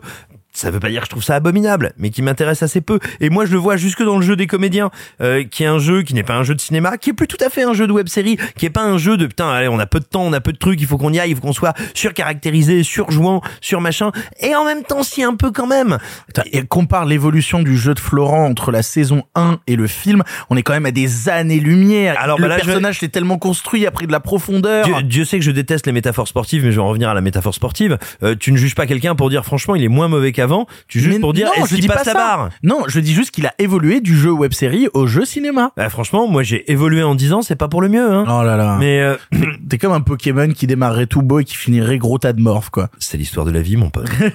tu vas bientôt le découvrir. Super. La trentaine arrive. Oh non. Elle- pour toi, elle arrive et moi, elle s'en va. Mais euh, non, non, non. Ce que, ce que je veux dire, encore une fois, je n'ai aucune détestation du film. Il me semble pas très intéressant comme objet de cinéma. C'est presque un objet. bah, alors là, et là, pour le coup, ça peut être intéressant quand on pense à la thématique du voyage temporel. C'est presque un objet de nostalgie. Il a pas de présent. C'est déjà un objet nostalgique quand il sort. Il est nostalgique de ce qu'a été la web série. C'est presque un hommage au spectateur. Et je trouve ça noble, touchant, émouvant, mais ça m'intéresse pas beaucoup en termes de cinéma. Et encore une fois, je le dis, c'est vraiment pas pour taper sur le film ou pour dire ah, gna, gna, gna, les gens qui viennent du web, ah. J'ai- Je ne pense pas du tout ça. Pour moi, il est entre deux grammaires et à la limite, ce qui me fait me dire, c'est putain, je suis très impatient de voir les prochains travaux de Décrac après cette étape intermédiaire. T'es en train de dire en fait que tu préférais qu'il fasse un long métrage qui ne soit pas du tout corrélé à l'univers du visiteur plutôt que d'avoir un deuxième long métrage du visiteur en cas de succès de celui-ci. Pas tant à l'univers que pas corrélé, je te dirais, aux, aux problématiques de produits. Oui, c'est peut-être lié à l'univers aussi, tu vois, mais, mais pas corrélé en tout cas aux problématiques qu'il a dû se fader pendant des années euh, sur ses projets précédents. Oui, parce qu'il faut bien se dire que c'est un film qui a quand même mis 8 ans à se faire, Bien où, sûr. où il y a eu des tonnes et des tonnes de réécriture, d'autres manières de le penser, et j'ai l'impression que bah, le film porte avec lui aussi les stigmates de la galère de son entreprise, tu vois. Après, il n'empêche que quand je réceptionne le, le film en tant que soi, je trouve qu'il arrive quand même à trouver un entre-deux entre réussir à attraper un nouveau public et réussir à séduire les fans, que je trouve assez admirable. Parce que vu tout le lore que portait le Visiteur du Futur, réussir à faire un truc qui est compréhensible, qui se tient en une heure et demie, qui a un début, une fin, des nouveaux personnages qui arrivent à évoluer avec des structures de des personnes révolutionnaires, des nouveaux affrontements, une histoire de famille au milieu et tout ça qui arrive à se mélanger. C'est tellement marché sur un film, c'est tellement compliqué à le faire que ré- réussir à le faire comme il l'a fait dans le cinéma français, dans les galères du cinéma de science-fiction français, putain, c'est vraiment un cinéma de genre que j'ai envie de soutenir très fort. Mais absolument, et c'est bien pour ça que tu vois que j'appuyais sur le fait que je n'ai pas envie d'attaquer le film malgré euh, mon insatisfaction quand je le découvre. Et je voudrais aussi dire, et c'est ce que c'est ce que tu tu tu tu commençais à nous à nous dire aussi, c'est que oui, putain, ça fait du bien de voir des imaginaires de science-fiction arriver au sein du cinéma français. Vraiment, ça c'est un grand plaisir. Même si j'ajouterais, mais alors ça c'est très subjectif et très personnel, euh, je suis un peu désolé de voir que nous en France, quand on veut parler de catastrophe de science-fiction, on parle de la catastrophe du nucléaire. Enfin, tu vois, j'ai un peu l'impression, si tu veux, j'ai un peu l'impression, c'est un peu comme si demain on voulait faire un film post-apocalyptique en expliquant que les véganes ont tué tout le monde. Tu vois, j'ai envie de dire. ouais, Non, non, c'est pas la question. Et pour l'avoir eu en interview, euh, François expliquait vraiment le truc en disant que pour parler justement d'hypothèses euh, dystopiques, etc., le nucléaire est un concept très intéressant parce que c'est des choses où on savait en, à l'immédiat que c'était les meilleures solutions, mais où dans 500 ans on ne saurait pas trop où on en est. Et que du coup, ça lui permettait de créer des incertitudes à partir de quelque chose qui, dans un futur à plusieurs centaines d'années, pouvait à un moment être déstabilisé. Et je trouve ça plutôt, plutôt fair Oui, mais idée. tout ça, tout ça reste quand même en définitive très superficiel parce que ce truc de du nuage nucléaire qui fonctionne, on sait pas trop comment et qui s'auto-alimente et qui grossit de plus en plus. Je suis pas sûr que ce soit euh, scientifiquement exact, mais j'ai envie de dire, on s'en fout. On s'en bat les couilles. Le Castafol, il est scientifiquement exact. Non, mais on s'en fout. Le truc, c'est que je rejoins un petit peu Simon. La SF et le genre français galèrent quand même à, je trouve, euh, proposer leur propre imaginaire. Euh, C'est un peu ça, ouais. Je trouve que, mais c'est un peu, c'est le, encore une fois, c'est le sel du visiteur du futur à la base. C'est que c'est un gloubi-boulga euh, qui fourmille de plein d'influences et qui déborde de partout. Mais le truc, c'est que quand t'arrives au cinéma et que du coup tu viens te confronter à tes influences, parce que les influences de Décrac, elles sont quand même en majorité cinématographiques, faut être capable d'apporter un souffle nouveau. Et pour moi, le visiteur du futur échoue à faire ça. Bon, allez voir le visiteur du futur en salle, faites-vous votre propre avis et au moins donnez un ticket de cinéma à un film qui n'est pas une proposition classique, une proposition qui va enfin sortir des normes. Rien que ça, c'est important. On va enchaîner sur un autre film qui lui n'est pas en salle, mais faudrait peut-être prévenir son réalisateur. On va vous parler de Pinocchio. Hello, Pops. Jumping jeepers. An almost real boy. Turn around, let me get a look at you. I will be right here when you get back. Pinocchio is running around loose without a conscience.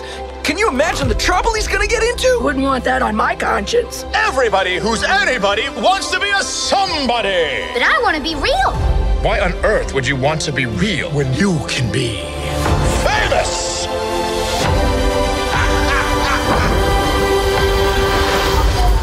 Pinocchio est une nouvelle adaptation du petit personnage en bois de Carlo Collodi, ici en remake live action sur Disney+, par Robert Zemeckis avec Tom Hanks dans le rôle de Gepetto.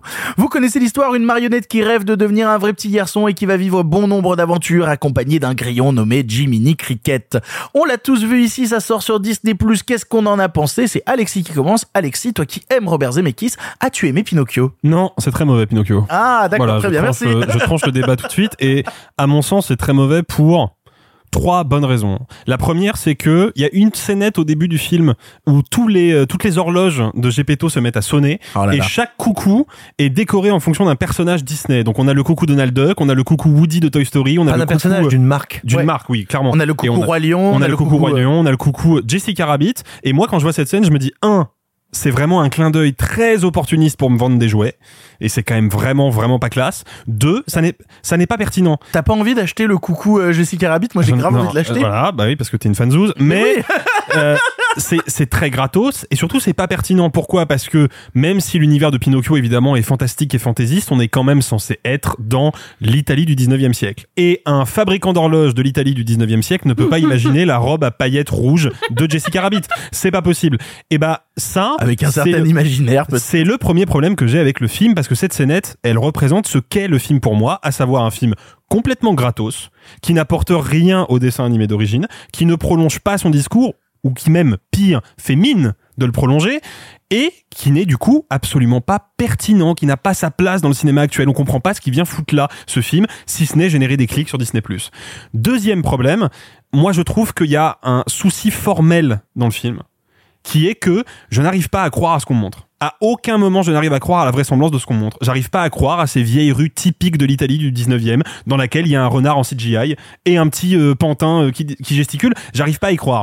Pourquoi j'arrive pas à y croire? Eh ben parce que troisième et dernier problème, et c'est le plus grave, la mise en scène de Zemeckis est complètement aux fraises. Ah ça. En fait, le truc c'est que souvenez-vous d'un film qui est mal aimé parce que très imparfait mais qui a quand même pas mal de qualité que le bon gros géant de Steven Spielberg. Merci. Il y a le même, la même problématique dans le bon gros géant qui est comment je fais exister dans un même cadre, dans un même plan, un une actrice, une jeune actrice en chair et en os, qui est qui tourne dans un morceau de décor réel en dur, avec la prolongation du décor en image de synthèse et un personnage de géant qui lui est en performance capture. Comment je fais? Bah il y a pas 36 000 solutions.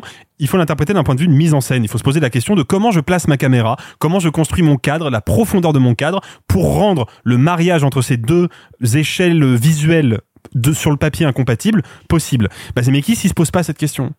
La plus- 80% du film est filmé de manière utilitaire. C'est juste un filmage est là pour illustrer le scénario. Alors de temps en temps, il y a le personnage de Jiminy Cricket qui va traverser le décor à toute allure, et là on sent que Zemeckis se lâche un peu plus, mais la plupart du temps, il est pas inspiré, les décors sont mal mal finis, mal travaillés, la lumière est pas belle. Résultat, le mariage entre les images de synthèse et les corps réels des acteurs, qui est quand même la promesse esthétique du film, ne fonctionne à aucun moment. Mais t'en veux, t'en veux à Zemeckis de citer Roger Rabbit alors que c'est son propre film euh, c'est- mais j'en ça veux reste un complètement. clin d'œil du réalisateur je à vais, sa même, filmo. je vais même aller plus loin que ça. J'en veux à Zemeckis de pas avoir prendre sa- de pas avoir pris sa retraite.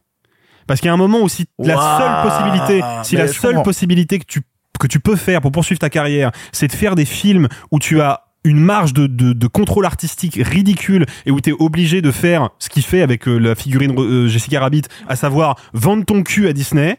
Mec, vaut mieux que t'arrêtes. T'as fait les trois retours vers le futur, t'as fait Roger Rabbit, t'as fait euh, la- légende de Beowulf, euh, T'as fait Forrest contact T'as fait contact, arrête, c'est bon. On sait que t'es un génie, t'as pas besoin de continuer de faire des Oh, trucs. Dans les trucs plus récents, il a même fait The Wall que moi j'aime beaucoup. The The Wall. Walk, c'est super bien. ouais. Mais Allier, bienvenue à Marwen. Enfin, Rita. Euh, alors, t'as parlé de vendre des jouets, et je vais recommencer par ça, parce que Pinocchio, c'est euh, le seul personnage dans le film de 2022 qui n'a pas changé de design.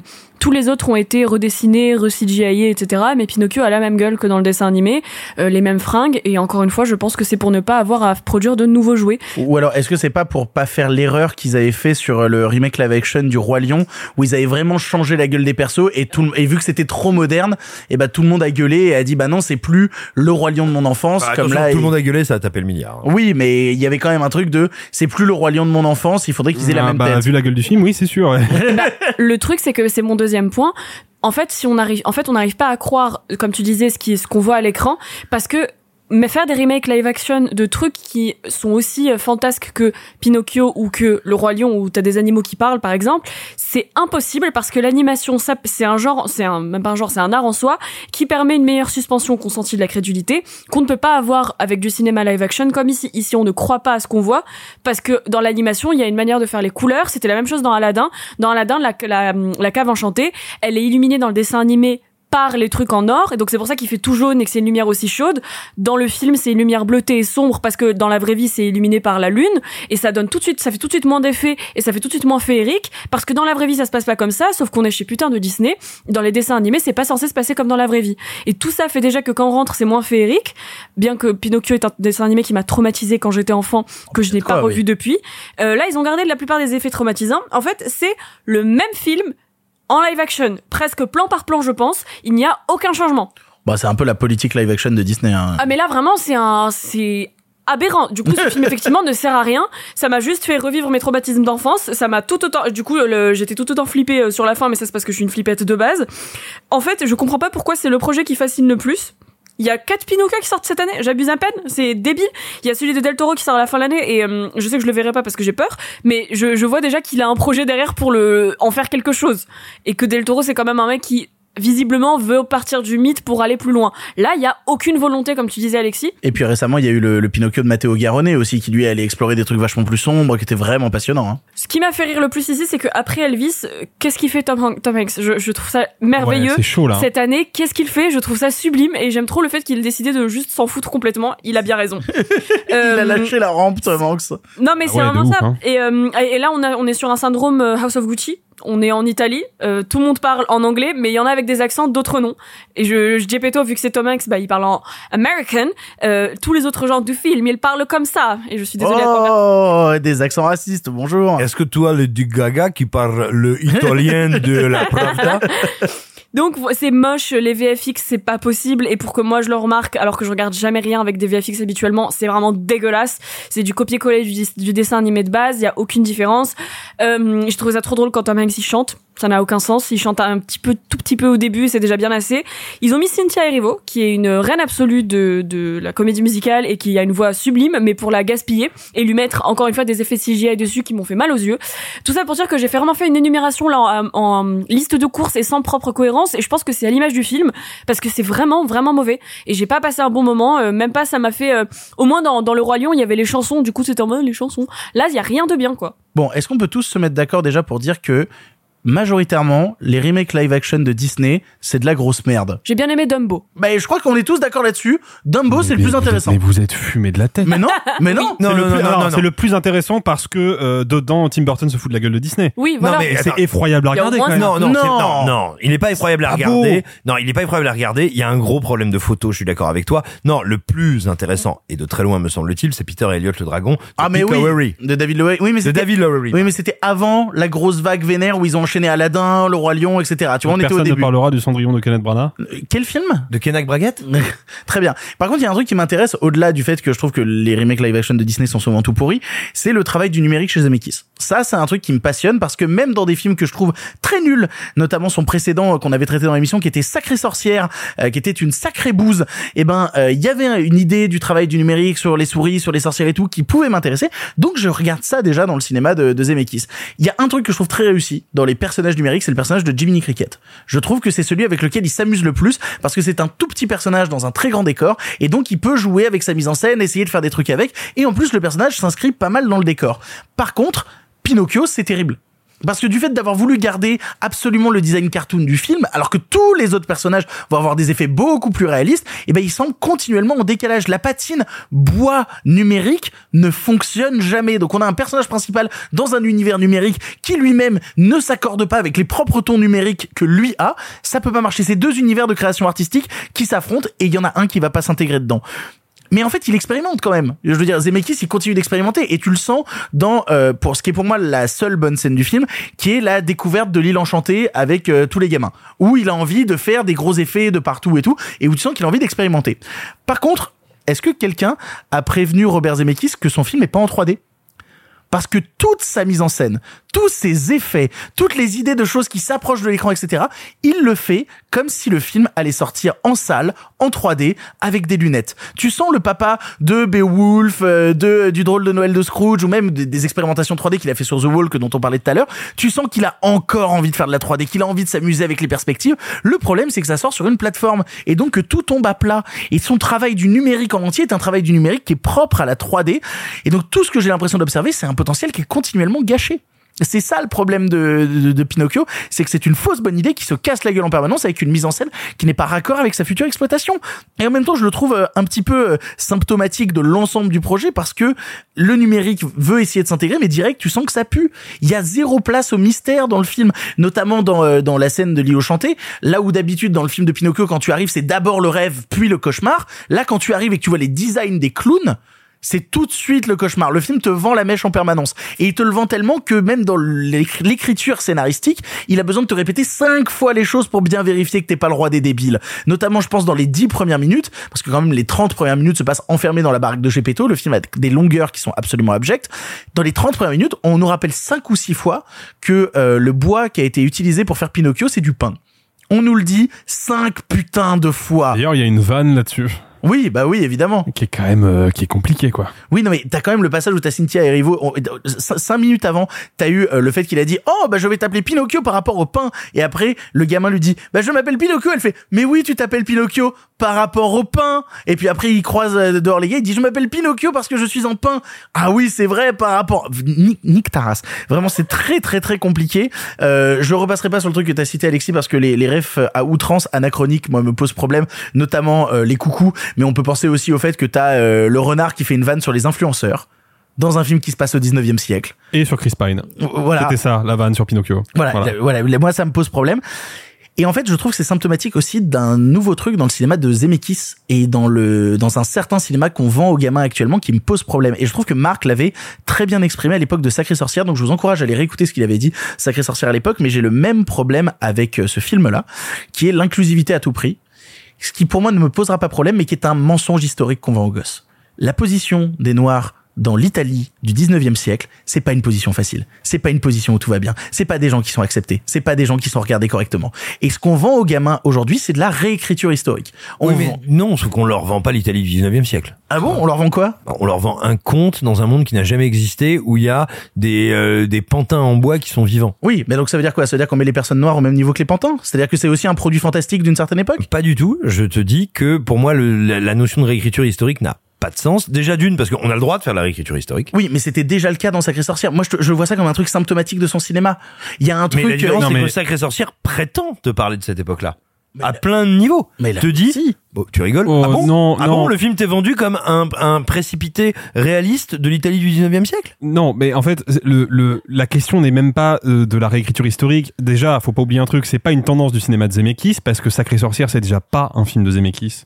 Sacré Sorcière, c'est déjà une production de studio, en fait. C'est déjà une production où Zemeckis, il vient pour honorer une commande, et on sait très bien comment ça se passe pour les réalisateurs des années 70, 80, enfin lui, plus 80, euh, plus 80, 90 même. Euh, on sait comment ça se passe aujourd'hui. Les mecs, ils sont en galère, donc ils acceptent des trucs où ils ont pas de contrôle, euh, RIP Sam Raimi. Le fait est que c'est même pas c'est pas un problème de réécriture historique c'est juste un problème que on met des noirs pour mettre des noirs en fait il est là le souci. Mais c'est un vrai problème. C'est-à-dire que y a, je, je suis partagé en fait parce que je me dis, ok, c'est très bien de mettre des personnes euh, afro-américaines euh, ou même des personnes racisées de manière générale. Non, non, non, mais ça, leur- ça, ça me dérange pas sur le personnage de la fée bleue, par exemple, tu vois. Sur le personnage de fée bleue, ça me dérange pas. parce qu'on est sur une dimension fantastique. Moi, ce qui me gêne, c'est tout le passage avec Stromboli, Et en etc. fait, même Et où je me moi- dis, mais les gars, ça n'a aucun sens Moi- ce que vous faites. En fait, c'est juste, je n'arrive pas à décorréler le résultat final de l'intention de Disney, en fait. Il est là le problème. C'est-à-dire que moi, si je prenais le film comme ça, isolé de tout son contexte de production, et sans savoir quel est le studio qui le produit, je vois ça, je me dis, ok, c'est cool. On a mis en avant des personnes racisées, et en plus de ça, on leur a donné des rôles qui ne n'amènent pas leur caractère racisé comme une problématique euh, de dramaturgie. Elles sont racisées, point barre. Ok, ça c'est progressiste. Mais on sait très bien que c'est pas ça la volonté. La volonté, c'est juste que Disney se sert des causes militantes progressistes actuelles comme d'un argument marketing. Ce qui du coup rend le visionnage de ces séquences-là malaisante. En tout cas pour moi, parce que j'ai vraiment l'impression de voir Disney qui est dirigé depuis toujours par un conseil d'actionnaires où il y a que des blancs et des blancs conservateurs en prime, me dire, eh, on n'est pas si conservateur que ça, t'as vu, on a mis des noirs là. Je fais, waouh, c'est, c'est, c'est malaisant. Vraiment, c'est malaisant en fait. Ah, mais alors, qu'est-ce qui est plus malaisant, ça ou le fait qu'ils aient voulu mettre de nouveaux morceaux dans Pinocchio qu'il n'y avait pas dans le film original et qui sont tous nuls à chier Euh, ça, j'en ai rien à foutre. Mais je- déjà, ça, moi, j'ai- ça, j'ai trouvé ça absolument euh, terrible. déjà, Upon Donc, a mais Star, j'en ai mais rien à on est d'accord, par exemple. Le, vous le- n'écoutez le- pas le passage avec Luke Evans, c'est quand même terrible comment la chanson elle est nulle, comme il y a rien qui fonctionne. En fait, il y avait le même syndrome aussi dans Aladdin avec des nouvelles chansons qui fonctionnaient pas du tout. Il y en a une que j'aimais bien, euh, voilà, qui, qui a été faite par les compositeurs de Dear Evan Hansen. Donc euh, j'étais là genre, euh, ok, euh, ça- ok, d'accord. euh, On peut pas de t'enlever la Jasmine cohérence. qui gueule. Mais donc- mais donc, Celle on- de Jasmine qui gueule. Oui, oui, oui. évidemment, elle est trop bien cette chanson. Les Mais- mais compositeurs de Dear Evan Hansen. Euh, euh, Non, mais- Bref, mais il y a quand même un truc où je me dis là ils ont voulu à tout prix euh, désagréable Alexis Roux. Pas désagréable, mélomane. Oh, sur ton épitaphe, ça. Euh, Ouais, très bien. C'est ça, c'est vraiment désagréable, pas désagréable, mélomane. Bref, non, euh, c'est vraiment ce toujours plus qui me saoule. Robert Zemeckis, ta carrière est décédée. Je suis trop triste. J'aimerais que tu reviennes à d'autres trucs, mais visiblement, t'es devenu la pupute de gros studios et tu fais des trucs pas très intéressants. Simon, pour conclure. Bah écoutez, moi je viens de découvrir avec étonnement que j'étais entouré de gens qui n'écoutaient jamais euh, de hip-hop, de rock ou de punk sur Spotify. Voilà, c'est intéressant. Euh, Je comprends pas ton argument. euh, oui, c'est mais ça j'en étais j'en étais sûr. Mais oui, Ah, ce mépris. mais parce que comme Lui, c'est pas mélomane, juste désagréable. Ben non, mais parce que attendez, encore une fois, elle est loin de moi l'idée de dire c'est vachement bien ce que fait le Disney. Bien sûr, Disney est intéressé et on va dire opportuniste et ou cynique, mais l'intention du capitaliste n'empêche pas ou ne rend pas, on va dire toxique le fait que la représentation s'ouvre un peu. C'est pas une mauvaise chose en soi. C'est pas parce qu'ils l'ont pas fait avec des intentions pures, avec le cœur pur, que c'est une mauvaise chose. Surtout qu'ils le feront jamais, pardon, je te coupe, ils le feront jamais d'intention pure. Donc, Mais euh, bien sûr. dans un système comme celui-ci. et- et euh, si tu peux Oui, mais écouter, moi, le problème, c'est qu'on mente sur l'époque, encore une fois. D'accord, mais donc encore une fois, on est, on est d'accord. Tu n'écoutes jamais aucune œuvre musicale qui porte un discours rebelle via une plateforme comme Spotify, par exemple. Parce que c'est, c'est vachement euh, hypocrite. euh. Ah, true story, hein, mec. hein. Là-dessus, euh, Simon a raison. Bah, voilà. Donc, encore une fois, je suis pas en train de vous dire c'est bien ce que fait Disney. Euh, Vrai rebelle écoute ses albums au fond d'une cave sans Ah électricité alors en tournant déjà- la manivelle lui-même. Déjà, euh, vrai rebelle n'achèterait pas des albums, il les téléchargerait, mais du coup, Il ce les serait vole. con. Non, euh, actuellement, vrai rebelle achète des vinyles. Waouh, trop un rebelle. Bah oui. Euh, euh, Rebelle Whipster, le nouveau jeu. Allez. Je suis laid. Ah, les deux. Voilà, celle-là, elle sera pas coupée, je suis désolé. Excusez-moi. Elle était nulle et je la garde. C'est le titre de ma sextape. Euh, non, pourquoi je mettais autant de temps, autant de digressions avant d'arriver au film? C'est parce que c'est ce que c'est ce que tu disais, Alexis. C'est pas un film euh, de Robert Zemeckis. C'est Robert Zemeckis. Alors moi, je lui en veux pas de ne pas être à la retraite parce que je pense qu'il espère encore retrouver une équation de succès dans laquelle il en fasse un pour eux, un pour lui.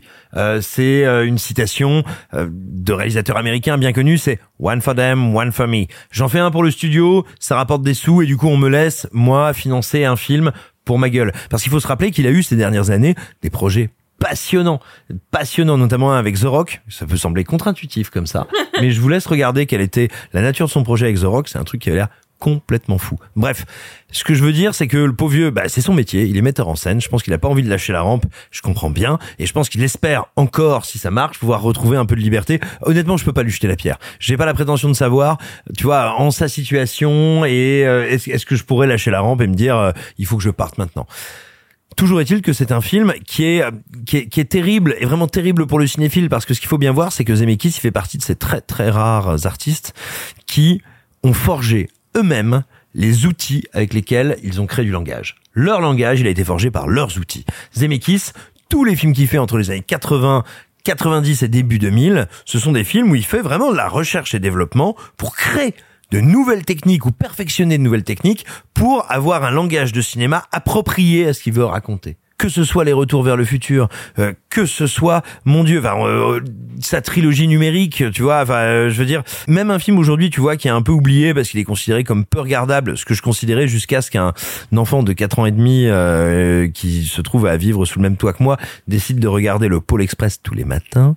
Quoi? Tous les matins? Quel enfer! Eh ben, tu sais quoi, quel enfer? Non, parce que je retrouve dans ce truc qui a techniquement énormément vieilli, mais tu te rends compte que tu vois dedans des plans en animation 3D, en mocap que tu n'as jamais vu nulle part avant, que tu vois une grammaire qui a été reprise partout après, que lui-même a affiné encore dans ses, euh, dans ses autres productions en 3D. Ce que je veux dire encore une fois, c'est que ce qui était l'incroyable force de, de Zemeckis, et ça se voit jusque dans Bienvenue à Marwen, c'est quelqu'un qui, pour faire des films, inventait de nouveaux outils parce que ces films n'étaient pas possibles sans ces outils. Ça, c'est fascinant, c'est passionnant. Ça veut pas dire que tu, fais, que tu n'as pas des ratés des fois, mais c'est une démarche, je veux dire, qui est, qui est euh, créatrice et salvatrice pour le cinéma en général. Et aujourd'hui, il a tellement été euh, méprisé, reçu avec euh, avec dédain et ouais c'est ça dédain et saleté de la part de la presse internationale, hein, pas que française, vraiment euh, partout euh, pour des films comme Allié, comme Bienvenue à Marwen, qui étaient comme The Walk, qui étaient des propositions techniquement abouties, artistiquement passionnantes, humainement vertigineuses.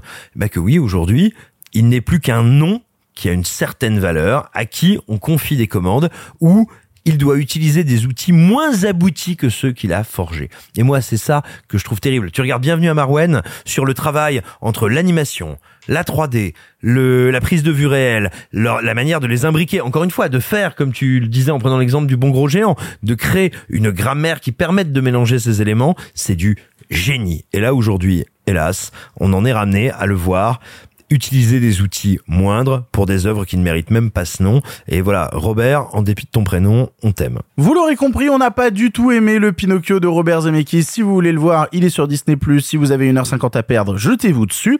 On va retourner, nous, de notre côté, dans les salles de cinéma pour aborder un film français. Nous allons parler de Revoir Paris. Faut qu'on fasse ce qu'on aurait dû faire ce soir-là. Quoi? Vincent, Allez, qu'est-ce que tu fais? Allez, ça, c'est duré, là. J'aurais préféré y être dans ce putain d'attente. Je suis pas sûr que d'être souvenir, ça, ça puisse t'aider.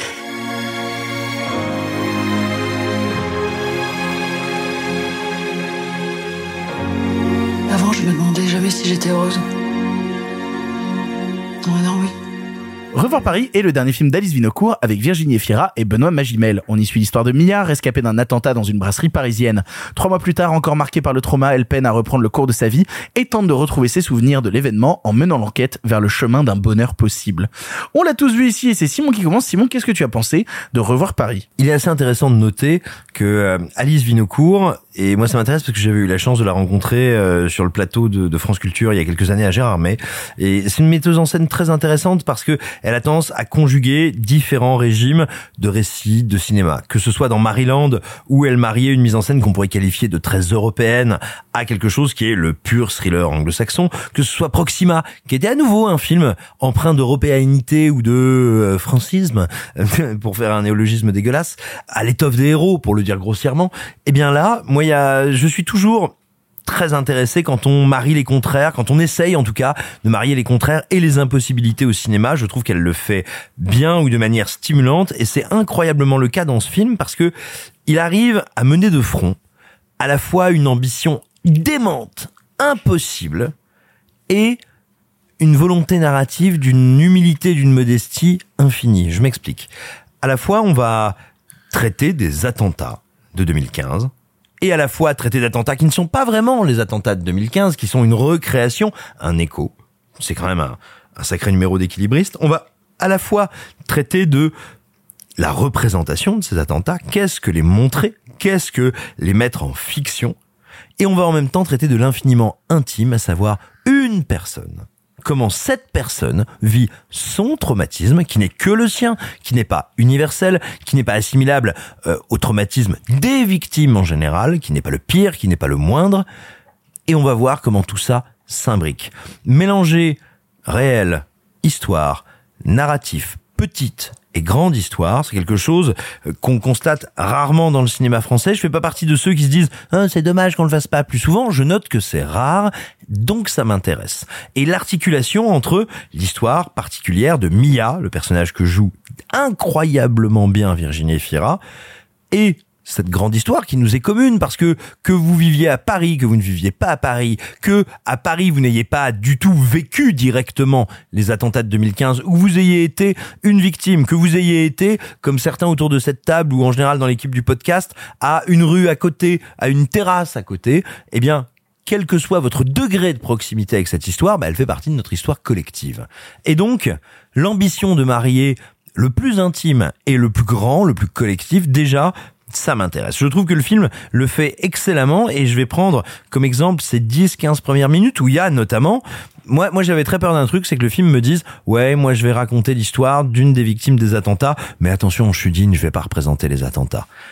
L'immense dignité du film, c'est de dire, eh bien, puisque j'ai choisi ce sujet et ce sujet en fiction, je dois me confronter, je dois avoir le courage et la rigueur morale d'assumer mon sujet, je vais donc réfléchir à comment les représenter en manière de cinéma. Comment en représenter la dureté, l'horreur, ce que ça a terrible, pour autant sans jamais être complaisant. Je trouve que le film arrive à le faire admirablement et qu'après ça, il est brillant, malgré plein de défauts, et je terminerai par ces défauts parce qu'il y en a. Euh, je trouve qu'il est assez brillant dans sa capacité, parce que son sujet, ses personnages et donc ses sujets sont complexes, à alterner différents effets techniques et méthodes de cinéma. Il y a ce qu'on appellera du pseudo-naturalisme, du cinéma vérité. Il y a des trucs extrêmement stylisés. Il y a de la métaphore. Il y a du direct. Il y a plein de régimes de mise en scène qui sont tous là pour nous donner à voir et à ressentir combien le parcours de cette héroïne est complexe, combien, en fait, ce qui s'est passé avec cet attentat, ce qui a pire que tout, c'est que ça a créé de la paralysie, de l'immobilité. Et elle, tout l'enjeu on a l'impression que l'enjeu du film, c'est un enjeu mémoriel au début. Réussir à se rappeler ce que j'ai vécu, etc. Non, en fait, le seul enjeu, c'est de revenir au point de départ pour pouvoir à nouveau avancer. Pas pour dire, tiens, j'ai vécu ça après, tiens, les attentats, c'est passé. Mais dire, tiens, je reprends ma vie là où je l'avais à peu près laissée. C'est-à-dire retrouver l'espoir. Je trouve que c'est magnifique. Maintenant, il y a un gros problème dans le film, c'est qu'il y a un arc narratif secondaire, une sous-intrigue, mais qui occupe un moment du film.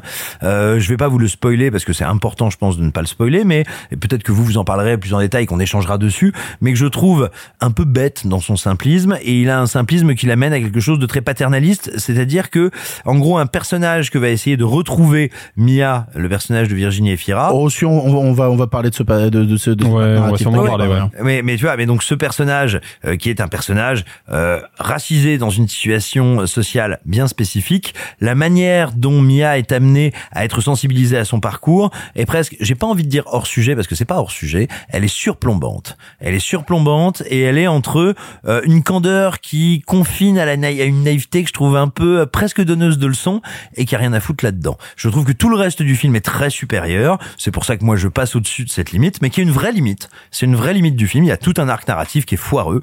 Il n'empêche, tout le reste, en termes d'écriture, de mise en scène, d'ambition de cinéma et d'interprétation, encore une fois, il faut le dire, le, ce que donne dans le film Virginie Efira, Benoît Magimel, mais aussi Grégoire Collin, qui a un rôle vraiment ingrat, qui est le rôle euh, du compagnon, qui aimerait bien être empathique, mais qui y arrive pas, et qui donc du coup est un peu un sale con, mais pas complètement.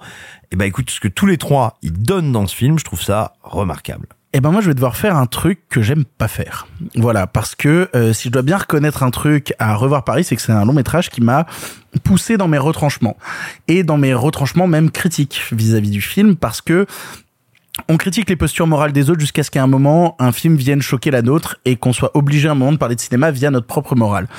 Et je suis obligé à un moment d'y arriver quand je parle de revoir Paris parce que le film me met profondément mal à l'aise par plein d'aspects. Déjà, tu parlais de l'introduction du film. Moi, j'ai un gros problème avec la manière dont le scénario est construit dans son premier quart d'heure. C'est-à-dire cette idée de te faire, on sait très bien quand on va regarder euh, Revoir Paris de quoi ça va parler. On sait très bien quel est le sujet et tout. Et donc te faire ce premier quart d'heure qui n'est composé que de et si. Tu vois Et si le mari n'était pas allé au taf Et si l'orage Et si elle était allée s'asseoir dans une autre salle Et si il s'était pas passé ça Et si elle avait fait tel truc Et si, au lieu d'aller dans le bar, elle était rentrée directement chez elle? Que t'as tout ce ce fonctionnement-là, qui est un fonctionnement de procédé de scénario logique, et ben ce procédé de scénario là construit sur des SI me met extrêmement mal à l'aise parce que tu sais ce qui va se produire. Tu sais de quoi parle le film parce que t'as pas de neurones et que tu sais comment ça marche les scénarios de film et en fait tu crées une forme de suspense chez, le spectateur de oh là là quand quand c'est que ça va péter. Personnellement je trouve ça profondément malsain à plein d'égards. C'est-à-dire que la scène d'attentat, par exemple, là-dedans, moi, rajoute un nouveau truc parce que euh, cette volonté cathartique de le représenter ainsi, euh, continue de me mettre mal à l'aise mais je crois que le pire pour moi c'est il y a une scène de flashback au milieu du film où elle repense certains événements et il y a une scène où on voit Virginie Fira se faire sortir par des pompiers. Et donc en même temps qu'on suit tout du point de vue du personnage on va te filmer en gros plan les cadavres au sol transpercés de balles. En plus on te les ferme on te les filme pas de n'importe quelle manière. C'est pas genre un truc qui voudrait être esthétisé ou quoi que ce soit. On te le filme de la manière la plus crue possible. C'est une lumière de lampe torche. C'est bleu c'est glacial. Je suis désolé, je t'interromps deux secondes. Euh, heure- heureusement que c'est pas euh, esthétisé. c'est pas la question. C'est juste qui peut penser à un moment que cette forme de cinéma-là, ce choix-là de représenter des cadavres post-attentat, peut réussir à reconstruire quoi que ce soit? Parce qu'il suffit de lire les interviews et les entretiens d'Alice Vinocourt pour se rendre compte qu'elle te dit que c'est un film qui permettrait à des gens de se reconstruire vis-à-vis de tout ce truc-là. Je ne crois pas à un seul instant que mettre une victime d'attentat ou un proche de victime d'attentat devant un film qui représente les attentats de cette manière permette de se reconstruire. Tout ce que ça permet de faire, c'est que la personne, elle se barre de la salle avec un trauma supplémentaire. Et parce que si on veut parler de cinéma en plus, parce que rajoutons à cette couche-là, je trouve toutes les parties voix off particulièrement lourdingues. Je les trouve particulièrement niaises à l'extrême. Dès qu'il y a une voix off qui arrive, je trouve ça quasiment surécrit et ça me sort du film. Les petits effets de style un peu pourris avec des apparitions de victimes pour évoquer les souvenirs, bah ça a aussi plutôt tendance à me mettre mal à l'aise parce que je trouve que c'est vraiment la bonne idée sur papier mais qui se convertit pas en cinéma. Ça m'ajoute juste une surcouche de détachement avec le film. Les moments où ça aussi, c'est le petit effet de style un peu ringard, euh, de jumpscare du quotidien, tu sais, où elle traverse la rue et soudainement il y a un gros bruit. Je trouve ça rajoute un sentiment de quelqu'un qui a aucune bienveillance dans ce cinéma et qui veut juste accoler des effets un peu racoleurs à ce truc-là. Il y a des problèmes de montage aussi, à plein d'instants. Il y a des champs contre champs où en une seconde, on a Virginie Efira qui est parfaitement clean, tout va très bien. On passe sur Magimel, on revient sur elle, elle, elle pleure depuis un quart d'heure. Et il y a plein de moments comme ça dans le film où, alors attention, sur cette phrase-là, il faut qu'elle ait les fausses larmes. Il y a plein de moments dans le film où je trouve que c'est vraiment raté. Scénaristiquement, bah t'en parlais. hein. Moi, je, je trouve que la deuxième partie où euh, le film oublie complètement quel est son sujet et décide de te faire un documentaire sur la place des travailleurs migrants à Paris. Bah voilà, j'ai l'impression que personne sait vraiment où il veut se placer là-dedans. Et en plus, je trouve que ce que fait la caméra n'est pas particulièrement inspiré, pour être tout à fait honnête avec vous. En fait, c'est con parce que, comme tu le disais, je trouve que Magimel et Efira défoncent. Voilà, je trouve que tous les deux sont très très bons. Moi, ça, ça achève de me mettre mal à l'aise dans cette scène. Voilà, je, sans spoiler le film, il y a une scène de baise à la fin que euh... sans spoiler le film je vais vous spoiler non il y a- je dis juste qu'il y a une scène de baise que je trouve quasiment fétichisante vraiment je trouve qu'on est vraiment à deux doigts de Crimes of the Future ça va pas mais non mais vraiment je trouve ça ça me met vraiment à 2000 km du truc Et cette- la critique que tu es en train de formuler dit beaucoup plus de toi que du film. Ah mais non mais attention, je l'ai dit dès le départ. Je l'ai dit, le film me pose dans un retranchement moral qui fait que je ne peux plus adhérer à la proposition, qui en plus, en pur terme de cinéma, si je veux oublier cette posture morale, ne m'intéresse pas. Voilà. C'est à quel moment on se dit que des véritables victimes d'attentats vont pouvoir se reconstruire avec ce film? Quelle victime a envie de voir ça? Quelle victime a envie de voir la scène d'attentat qu'il y a dans le film? Tout ça, ça permet de reconstruire un personnage de cinéma. C'est-à-dire cette victime qui n'est qu'en fait qu'un personnage de cinéma, qui n'est pas une victime réelle. Ça permet de reconstruire quelqu'un qui n'existe pas. Pour les vrais gens qui ont besoin de se reconstruire, je suis pas sûr que ce film soit très utile. Bah, le problème, c'est que les vrais gens qui ont besoin de se reconstruire font partie de ceux qui ont fait le film. Donc ce que tu dis Oui, là est, pas une, l'oublier, quand même. est une opinion. Non, non, Le- alors. Alice Vinocourt, son frère, était dans les attentats. Oui. Oui. Et elle a, elle a écrit le scénario. Il n'est pas crédité comme scénariste parce qu'il a probablement pas participé à l'écriture à proprement parler, mais toute la genèse du film, c'est des discussions, des échanges entre Alice Winocourt et son frère. Alors après, il faut pas oublier qu'une victime n'est pas une autre victime. Ça aussi, il faut quand même mais en oublier fait, que chaque victime a un parcours moi, c'est personnel. bien la raison et pour que- laquelle on ne peut pas dire. Euh, c'est- bah déjà, premier, pardon, excuse-moi, je voudrais. pour, pour- Non, pour non, moi, euh, pour moi, parler. pour moi, tout ce, cet enjeu autour des, des victimes et tout, c'est une impasse critique. Ah non, Déjà je- parce que non Je mais te dis, je suis bloqué dedans. Je suis c'est- bloqué c'est une impasse critique parce que, un, personne autour de cette table n'est victime, déjà, des attentats. Donc, ça nous concerne pas, en fait. Deuxièmement, faut peut-être faire attention quand même. Euh, moi, je, je trouve ça assez maladroit quand Alice Winocourt dit en interview qu'elle a que son film a pour ambition de participer à la reconstruction, etc. Mais l'objet, c'est du discours promo à la Bien con de sûr. l'air du temps. Oui, Évidemment. mais c'est surtout de la grosse merde. Non mais On s'en branle, c'est du discours promo, c'est pas le faut film. faire attention à ce qu'est la reconstruction d'un point de vue psychologique. La reconstruction, c'est pas l'effacement du traumatisme. La reconstruction, c'est accepter que le traumatisme a eu lieu et maintenant, qu'est-ce que je fais pour continuer ma vie quand même? Bah, à partir de ce constat-là, si on part du principe que c'est ça la reconstruction d'un point de vue psychologique, bah, ça n'est plus un problème que l'attentat soit figuré dans le film. Ça n'est plus un problème que le film réveille un traumatisme. Si ce qu'il dit, c'est de toute façon le traumatisme, il est là, il est dans votre tête tous les jours. L'enjeu, c'est qu'est-ce qu'on fait maintenant, tu vois? Ça, c'est plus intéressant déjà. Moi, je, je, je te rejoins un tout petit peu sur la question euh, morale, même si le- le- la question de ce qu'on doit représenter ou pas au cinéma, moi personnellement, je m'en cogne. Les gens ont le droit de filmer absolument ce qu'ils veulent, ça me pose pas de problème. Le, Ah non, mais attention, je suis pas dans une posture qui serait de te dire non, il n'aurait jamais fallu représenter ça. C'est pas ce que je suis en train de dire. Je te dis que la représentation qui en est faite et la manière dont on me le renvoie dans la gueule me, me fait m'en détacher, Bah, me fait, fait ressentir moi, un profond malaise. Ce qui me pose un peu problème avec cette scène d'attentat, c'est que je la vois. C'est une scène qui est quand même, euh, il faut le dire, effectivement assez crue, assez réaliste, euh, dans une dans une, une optique anti-spectaculaire qui fait que, ok, on voit bien que la mise en scène cherche à se rapprocher le plus possible de ce qu'est un véritable attentat. Ne serait-ce que par exemple, Et de ce que ressent une personne au milieu. voilà, ne serait-ce que par exemple, un truc tout bête, ça ne rafale pas. Les, tireurs ne tirent pas euh, comme dans un film de Michael Bay, ils tirent au coup par coup. C'est ce qui se passe hein, dans un attentat. Les mecs débarquent et ils tirent sur les gens au coup par coup. Et c'est un truc extrêmement mécanique, extrêmement froid, extrêmement violent. Le, moi, ce qui me pose problème, c'est que cette scène-là, à mon sens, c'est juste un fait de scénario. C'est juste, j'ai besoin de l'attentat pour le développement de personnage euh, de, de Mia, donc je le filme. Point barre. Et pour moi, il n'y a pas une, je ne vois pas d'autre volonté que simplement figurer une catastrophe. Tu vois? Et c'est un peu là que j'ai un problème parce que du coup, je sors de la scène en me disant, ok, c'était une scène très violente, mais je ne ressens rien. Je ressens rien parce que j'ai l'impression de voir un fait de scénario. Parce que je me suis pas senti embarqué par la forme du film, parce que j'ai pas l'impression que le film a un véritable point de vue sur le massacre qu'il est en train de filmer. J'ai l'impression qu'il le filme vraiment comme un fait de scénario. Et puis, euh, bon, moi déjà formellement, c'est pas un film qui m'excite beaucoup. Moi, euh, je suis pas fan du style d'Alice Winocourt, même si là je trouve le film techniquement assez carré, ce qui n'était pas le cas de Proxima où il y avait plein d'erreurs techniques absolument embarrassantes. Euh, là, c'est techniquement assez carré, mais j'ai du mal à comprendre en fait où est-ce qu'elle veut en venir. J'ai du mal à comprendre pourquoi effectivement d'un seul coup on part en mode enquête exclusive à Porte de la Chapelle en fait. Parce que je, je vois le parcours du personnage. Ok, elle a besoin de retrouver quelqu'un, quelqu'un qui n'est pas du même monde qu'elle, et on a besoin de figurer que ce trajet il est difficile, que cette personne elle est presque inaccessible.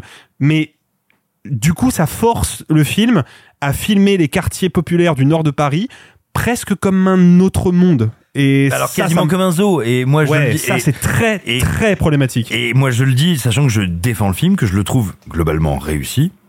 Mais oui, il y a un véritable problème à un moment avec cette personne qui cherche à trouver un noir porte de la chapelle. Parce que c'est quand même ça, la dramaturgie de ces séquences-là, et c'est d'une maladresse assez embarrassante.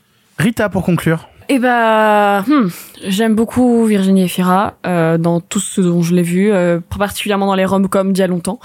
Euh, mais les films sur les attentats, je suis pas hyper sûre du projet. après, maintenant que le film existe et que c'est une proposition, je j'en voudrais jamais à quelqu'un de vouloir euh, proposer quelque chose parce qu'elle veut raconter quelque chose qui lui est arrivé. C'est ce que font tous les cinéastes. Ils partent de leur vécu. En l'occurrence, je trouve ça intéressant de partir d'un vécu commun à beaucoup de personnes dans les capitales mondiales qui ont vécu euh, les, périodes d'attentats, de très près comme elle, elle a pu faire, ou de très loin. Ça reste un traumatisme commun. Passons. Bon, j'ai passé un très mauvais moment parce que j'étais très stressée, angoissée, j'ai pas aimé, et puis je, me sentais mal en regardant le film parce que c'est des trucs très difficiles, mais ça n'empêche pas que le film peut être de très bonne qualité. En l'occurrence, c'est pas putassier comme Notre-Dame brûle, euh, qui vraiment ne servait à rien, mais comme tu disais Victor, on est quand même dans l'expectative toutes les, ouais, les premières 20 minutes où on attend l'attentat et où, euh, par exemple, il y a un moment où quelqu'un euh, cogne à la fenêtre et ça nous fait peur et on croit que c'est le premier coup de feu. Et là, je me suis dit, mais pourquoi Enfin, j'ai l'impression d'avoir eu un jump scare dans un film d'horreur. Mais c'est ce que je disais tout à l'heure, c'est ce genre de jump scare du quotidien qui vient en fait rajouter un truc un peu racoleur, putassier d'effet de cinéma qui, qui moi me met à 100 km du projet quoi. Et du coup, ça, j'étais peut-être moins fan. Et puis alors après, j'étais très intéressée par le fait que ça ne se, se passe pas officiellement pendant le 13 novembre. Donc on sort un minimum du film Wikipédia. On cherche pas à voir exactement ce qui s'est passé comme dans les feuilletons bizarroïdes qui diffusent à BFM en deuxième partie de soirée, où on nous montre les interventions des forces de l'ordre, etc. À toi aussi tu les regardes. Non, mais je suis déjà tombée dessus, figure-toi, et j'étais hyper. euh, Effectivement, ça te prend, et c'est comme les trucs du 11 septembre, t'as envie de les regarder jusqu'au bout, et t'es en mode, oh mon dieu, et après il se passe quoi? Parce que c'est l'art de mettre en scène la tragédie. Là, on n'est pas là, donc c'est déjà bien. Par contre, j'arrive vraiment pas à savoir si j'ai apprécié le film ou pas. Et en écoutant Simon, j'étais, j'avais plus de sympathie pour le film déjà, mais je pense quand même que c'est quelque chose que déjà, je sais sûr que je ne revisiterai jamais et que je suis pas très sûre de pouvoir lui trouver des qualités de cinéma au-delà de tout, le propos derrière.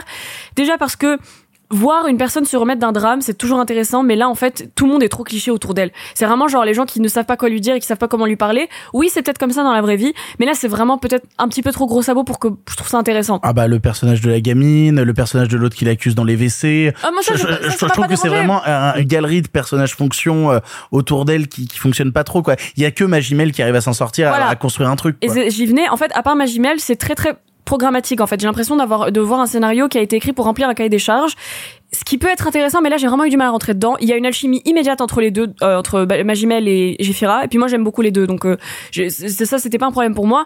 Moi mon problème c'est le point de vue. On ne comprend pas quel est le point de vue du début euh, de la, de- du film. On ne sait pas si c'est ce, ses souvenirs ou pas, puisque juste après elle dit qu'elle ne se souvient de rien et qu'ensuite on passe tout le film à, à, hum, mettre le doute sur ce dont elle se souvient. Mais le premier, euh, le premier quart d'heure où on voit l'attentat, on ne sait pas à quoi il correspond au début du film. Et moi, ça me pose problème parce qu'ensuite on a de la narration pendant le film qu'ils ont même pas tenté d'expliquer par un cahier ou un journal intime ou autre. C'est vraiment juste la narration est là. Moi, je déteste la narration dans les films. J'aime pas quand quelqu'un met une voice-over qui te dit je, je suis en train de faire ça et je pense à ça. Pour moi, en fait, ce film, ça aurait dû être un livre. Je pense que ça aurait dû être un livre de fiction ou document ou, euh, une, une autobio, mais ça aurait dû être un livre. Je vois pas l'intérêt cinématographique de ce qu'il te propose. Peut-être qu'il y a quelque chose au niveau de la mise en scène de l'attentat. Moi, ça m'a juste tordu le cœur et j'ai même pas pu regarder euh, entièrement cette scène parce que c'est horrible mais ça je sais que c'est de mm, mon ressenti personnel mais je pense vraiment que ça valait pas le coup d'en faire un film que ça aurait pu devenir un livre passionnant sur le syndrome de l'imposteur du survivant sur qu'est-ce qui se passe quand tu surviens à un événement comme ça tu te sens coupable et en même temps t'as peur tout le temps t'es traumatisé tu deviens encore plus parano. Ça c'est fascinant et c'est toujours intéressant mais je sais pas si ça valait le coup dans ce livre film là dernier point euh, vous l'avez déjà abordé mais parler des sans-papiers comme ça montrer ça comme ça comme enfin je comprends même pas l'intérêt c'est euh, si c'était pour mettre la lumière sur le fait qu'il y a des gens qui l'ont vécu encore plus gravement parce que pour eux c'était pire de se faire choper par les flics après que de vivre l'attentat le en parler comme ça euh, en, en ne pas donner accorder la place que ça devrait avoir parce que c'est un sujet et effectivement filmer euh, Paris euh, Nord-Est comme une jungle pour moi c'est très problématique. Mais euh, donc j'ai pas passé un bon moment il y a des trucs qui sont à sauver je dis pas que c'est un film atroce et j'adore Virginie Fira mais c'est pas pas pour moi Je termine juste sur un, un tout petit. euh, je vais terminer sur deux trucs. Je, je te rejoins complètement, euh, Rita, sur le côté euh, jungle qu'on a déjà euh, évoqué. En fait, moi, je trouve que c'est surtout le moment où tu te rends compte que le film n'est pas simplement français, il est surtout parisien. Et ça, c'est un vrai problème. Ah ça. Parce que il y a, y a rien, il y a, vous trouverez jamais personne de plus méprisant vis-à-vis de Paris Nord que ceux qui habitent Paris Centre. Vraiment. Et, et, vrai et pourtant. Et alors attends, et je, si je puis me permettre juste un instant, je te le dis, et c'est aussi pour ça que c'est une partie qui me pose problème dans le film, d'autant plus que moi c'est le Paris où je vis, si tu veux. Donc Bah, euh, c'est ça, mais moi, moi, moi, j'y habite pas et j'y ai jamais habité, mais j'y ai traîné beaucoup de fois. Euh, c'est Paris. C'est euh, Paris est une ville à visages multiples. C'est un des visages de Paris et même un des visages les plus pittoresques et les plus typiques. Euh, voyez le- les films français des années 80, notamment Ciao Pantin. Ce Paris-là, il incarne quelque chose dans l'imaginaire parisien et le traiter vraiment comme un autre monde, comme si le personne. Moi, j'ai l'impression que le personnage de Virginie Efira, entre le moment où elle quitte euh, son petit appartement euh, place de la République et le moment où elle arrive porte de la Chapelle, elle a pris un avion, elle a fait 6 heures de tra- 6 heures de trajet. Mais a- alors qu'en fait, elle a fait effet-là, 15 ouais. minutes de métro, quoi. Et ça, c'est vraiment, vraiment emmerdant. Dernier truc. Si vous vous intéressez à comment les cinéastes s'intéressent à des, à des traumatismes collectifs et plus particulièrement à des attentats, je ne peux que vous conseiller le magnifique Munich de Steven Spielberg qui s'intéresse justement aux attentats de Munich et comment l'État israélien a réagi en soum soum euh, à l'attentat de Munich et qui lui aussi reconstitue l'attentat dans une séquence d'une violence extrême mais qui moi contrairement à la séquence de Revoir Paris, ne me pose pas de problème parce que je sens bien que cette séquence-là n'est pas juste là pour mettre en scène une catastrophe. Elle est là pour, avant toute chose, mettre en scène le vertige émotionnel du personnage principal. Et c'est ça qui manque dans la séquence de l'attentat de Revoir Paris, selon moi. Vous l'aurez compris, on est divisé sur Revoir Paris. On vous laissera aller le voir en salle pour vous faire votre propre avis. De toute façon, c'est le film qui a fait le meilleur démarrage en salle cette semaine. Donc, n'hésitez pas aussi à ajouter votre pierre à l'édifice et à donner votre avis. On va passer à un autre film français en salle aujourd'hui qui lui aussi a fait beaucoup de bruit.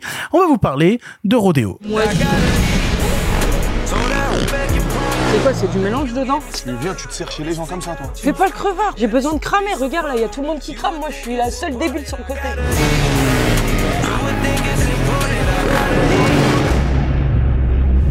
Ici Pour taper les bécanes, pour plaquer les numéros Vas-y, bouge de là. Bouge, t'es dit.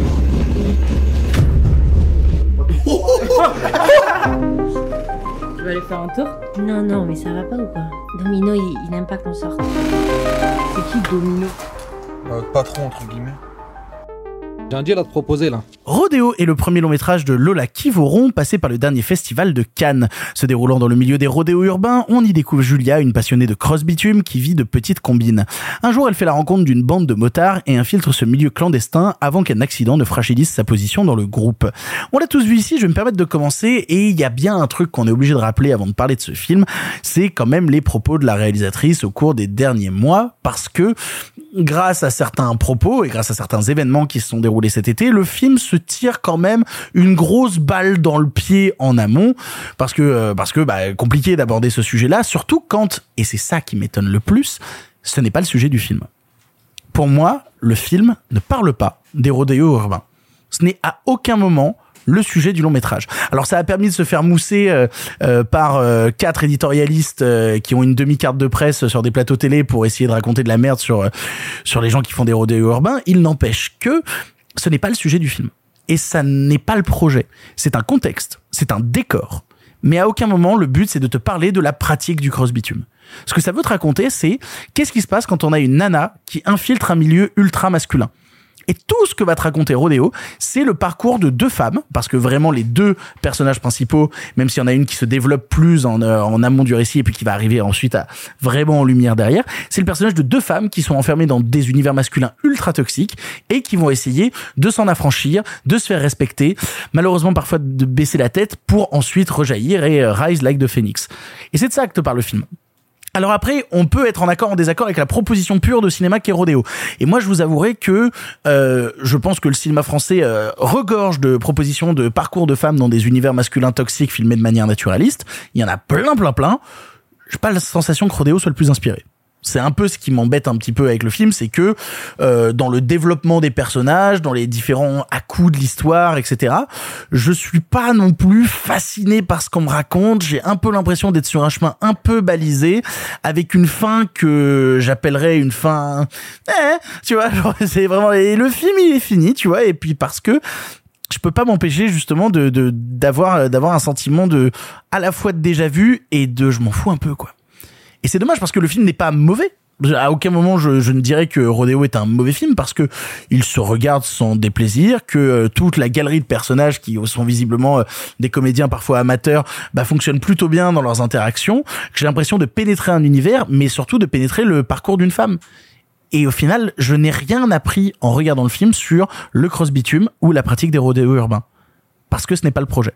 Et donc à tous ceux qui défonceraient le film parce qu'on parlait de review bombing dans la partie actu, s'il y en a bien un qui a subi du review bombing récemment, c'est Rodeo, hein, qui Alors, a peut-être plus que du review bombing, c'est-à-dire qu'il y a des médias et des émissions qui sont allés jusqu'à insulter le film et sa réalisatrice au nom de sa possible représentation de rodéo urbain. Oui, tout à fait. N'est pas le sujet. C'est pire que du review bombing. Il y a des gens qui ont assumé et en assumant de ne pas avoir vu le film, de l'attaquer sur ce prétexte fallacieux. Oui, mais je crois que si tu vas sur Allociné et que tu regardes les notes spectateurs, il a genre 1,1 sur 5 et il a une énorme partie de notes à 0 et 1 étoile qui disent que c'est horrible parce que c'est un film qui glorifie les rodéos urbains, etc. Donc à tous ceux qui se sont fait une image du film sans le voir, je peux vous le dire, le film ne parle pas de ça. C'est un décor, comme on dirait que le décor c'est un film qui se déroule dans l'espace. Tu vois ce que je voudrais dire? Non, mais de la même manière, c'est-à-dire que pour moi, c'est comme si on disait, on va te raconter le parcours d'une nana dans un milieu masculin qui se passe dans l'espace.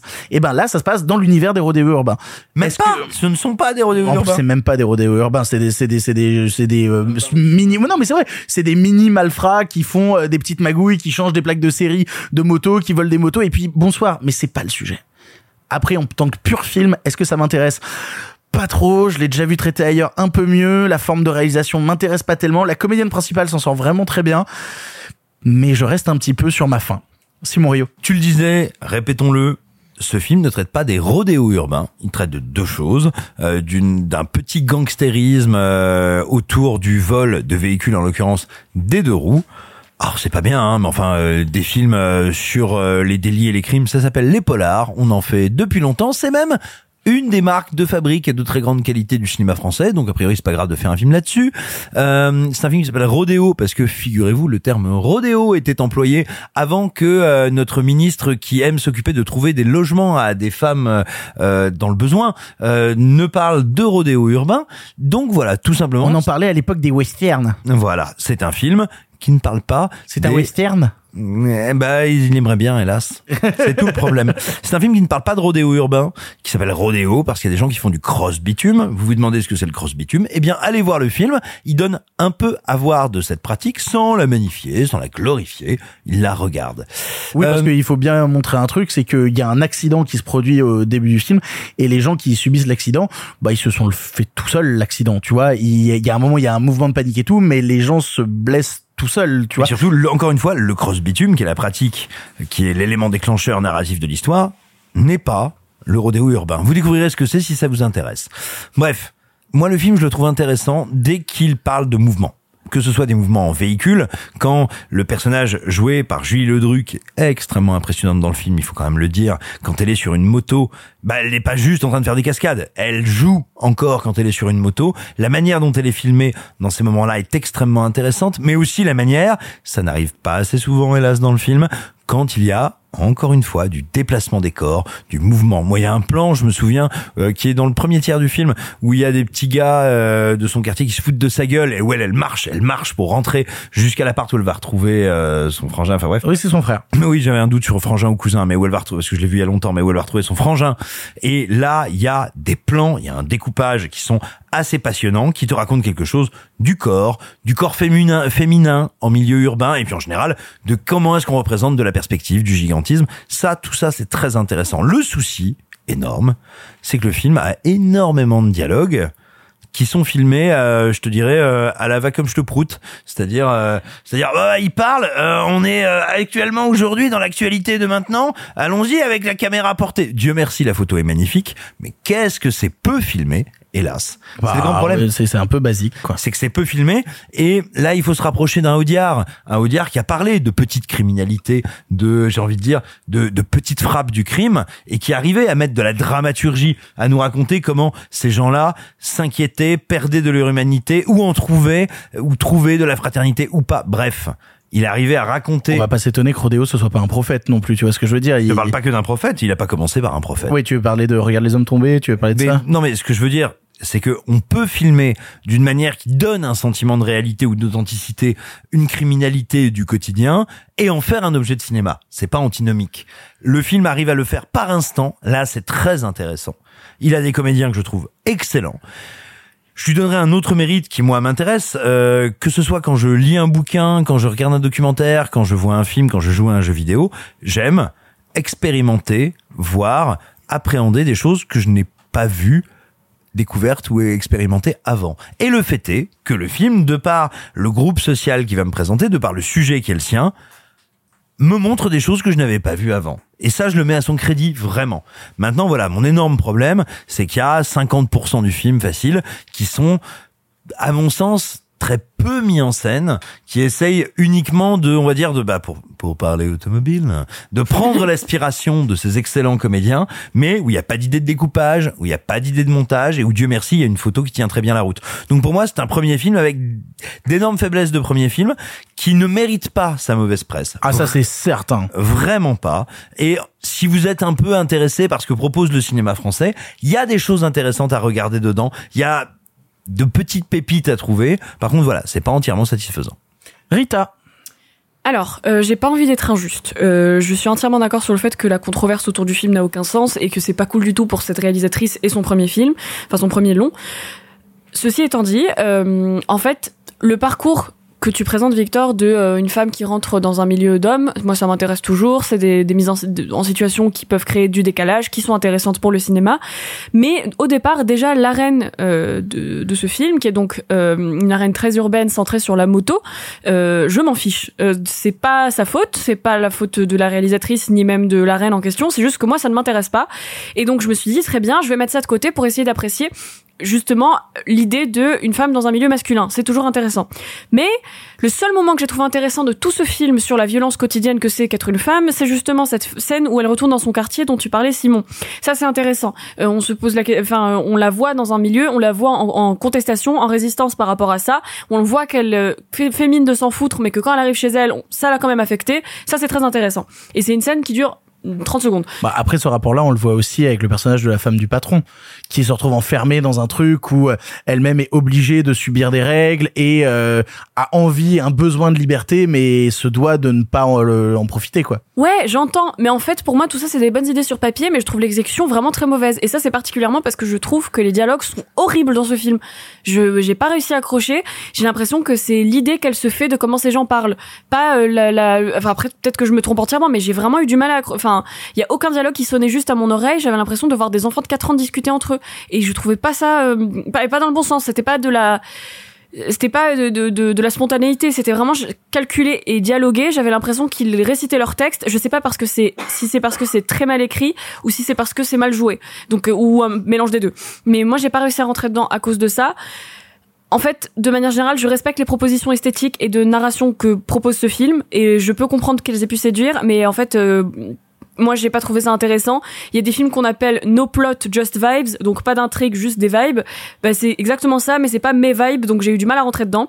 J'ai eu aucune attache émotionnelle à, aux deux personnages principaux, vraiment. À la rigueur avec le gosse qui se fait un peu euh, mal mouvementé, qui se fait un peu malmené par sa mère, mais euh, c'est à peu près tout. Les autres, je m'en fichais complètement de ce qui leur arrivait, quoi. Après, c'est joli ce qui se passe avec le gosse, toute la scène d'escapade euh, urbaine et tout. C'est bien ce que je dis. Ouais, lui, lui, franchement, toutes les scènes où il était là avec ses cheveux super longs, je sais pas comment il a des cheveux aussi longs à son âge, euh, mais mais c'est le seul qui a réussi à me, me me prendre un moment me cueillir sur l'émotion quoi. La BO est super cool euh, même si ça fait trop les motos mais ça c'est parce que voilà. mais euh, les ouais, les dialogues sont nuls et j'ai pas enfin je l'ai trouvé nul et donc j'ai pas envie d'enterrer ce film parce que je pense qu'il y a beaucoup de propositions intéressantes et peut-être que le suivant de cette réalisatrice me, plaira, me plaira plus dans une autre arène, j'en sais rien, mais euh, c'est pas quelque chose qui m'a euh, enchanté. Alexis pour conclure. Bah, je vais commencer par ce que j'aime bien dans euh, dans Rodeo. Et pour le coup, j'aime bien moi les scènes de rodéo, même si ça n'en sont pas, comme l'a dit comme l'a dit Simon. Bah non, ce sont des scènes de rodéo dans le sens romantique, mais qui n'ont rien à voir avec le rodéo urbain tel que décrit par euh, Gérald. Oh, j'ai un texto d'Armanin. Euh, oh là là. On va avoir des problèmes. Euh, le... Avec l'urbanisme? Moi, je, je, trouve que dès que le film, effectivement, comme tu le disais, euh, Simon, va chercher le mouvement, chercher le mouvement des véhicules, le mouvement des corps. Il y a une vraie énergie. Il y a vraiment quelque chose qui se passe. Et le regard de la cinéaste m'intéresse parce que je le trouve à la fois proche de l'action et en même temps, je vois bien qu'elle le regarde comme un truc un peu excitant, qui est, nouveau pour elle. J'aime bien cette sincérité-là. Maintenant, le reste du film m'apparaît comme un truc super académique, en fait. Et tout l'espèce de déferlante autour du film, qu'elle soit négative ou positive, à mon sens, passe complètement à côté du fait que c'est un film qui est complètement, sans mauvais jeu de mots, dans les clous, en fait. Qui est exactement là où il devrait être. C'est un film réalisé par une meuf de la Fémis qui filme la nouvelle jeunesse, le nouveau prolétariat français, si on peut dire, euh, qui va nous montrer que c'est un quotidien qui est difficile financièrement et humainement, surtout quand on est une femme, mais qui va aussi nous dire que bah il y a un petit peu de beauté dans ce monde de brut, notamment les scènes avec euh, avec le gamin euh, et sa mère. Et puis, c'est filmé un peu à la Dardenne, quoi. Caméra portée, proche des visages, j'y- j'y ai en longue pensé, totalement et la pensé. caméra tremble de partout. Et moi, ce qui me pose souci, c'est que je vois le film qui commence. Ça commence par une séquence où le personnage féminin est déjà très énervé, bouillonne de l'intérieur, et je vois la caméra qui tremble dans tous les sens. C'est un tel- gros problème cette scène. Ouais, cette scène-là, c'est un problème. Mais à la limite, je me dis, je vois ça et je me dis, ok, je suis pas client de la scène, mais je, je, je suis pas client de la mise en scène non plus, mais au moins la dramaturgie et la forme sont corrélées. La caméra bouillonne parce que le personnage bouillonne aussi. Séquence suivante, on n'est plus du tout dans la même tension, on n'est plus du tout dans le même registre. Là, on est dans quelque chose de beaucoup plus insidieux. Je peux le spoiler parce que c'est Oui, au bout de 5 la minutes. deuxième séquence. En gros, elle se fait passer pour une jeune fille très bien élevée qui va acheter une moto à un mec et au moment où elle va essayer la moto, elle lui fait un doigt d'honneur, elle se barre avec, elle la vole. Elle fait une arnaque, vraiment l'arnaque euh, des pieds nickelés. Quoi. Exactement. Et il y a une tension dans cette scène parce que le spectateur n'est pas dupe, il comprend très vite qu'elle a pas la thune pour acheter cette moto. Donc si elle si elle l'essaye, elle va sûrement partir avec. Mais la scène est filmée exactement de la même manière que la séquence précédente.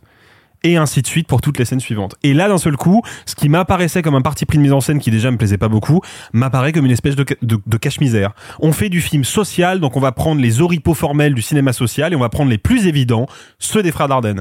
Et bah du coup, ça me laisse euh, complètement dehors. Et d'un point de vue strictement formel, je trouve que le film n'est pas excitant. Au contraire, il est presque un peu poussiéreux. Vous l'aurez compris, on est plus que sceptique concernant Rodeo. On vous laissera le voir en salle pour vous faire votre propre avis. On va passer au dernier film du présent avant les en bref, le film du passé. Cette émission est longue.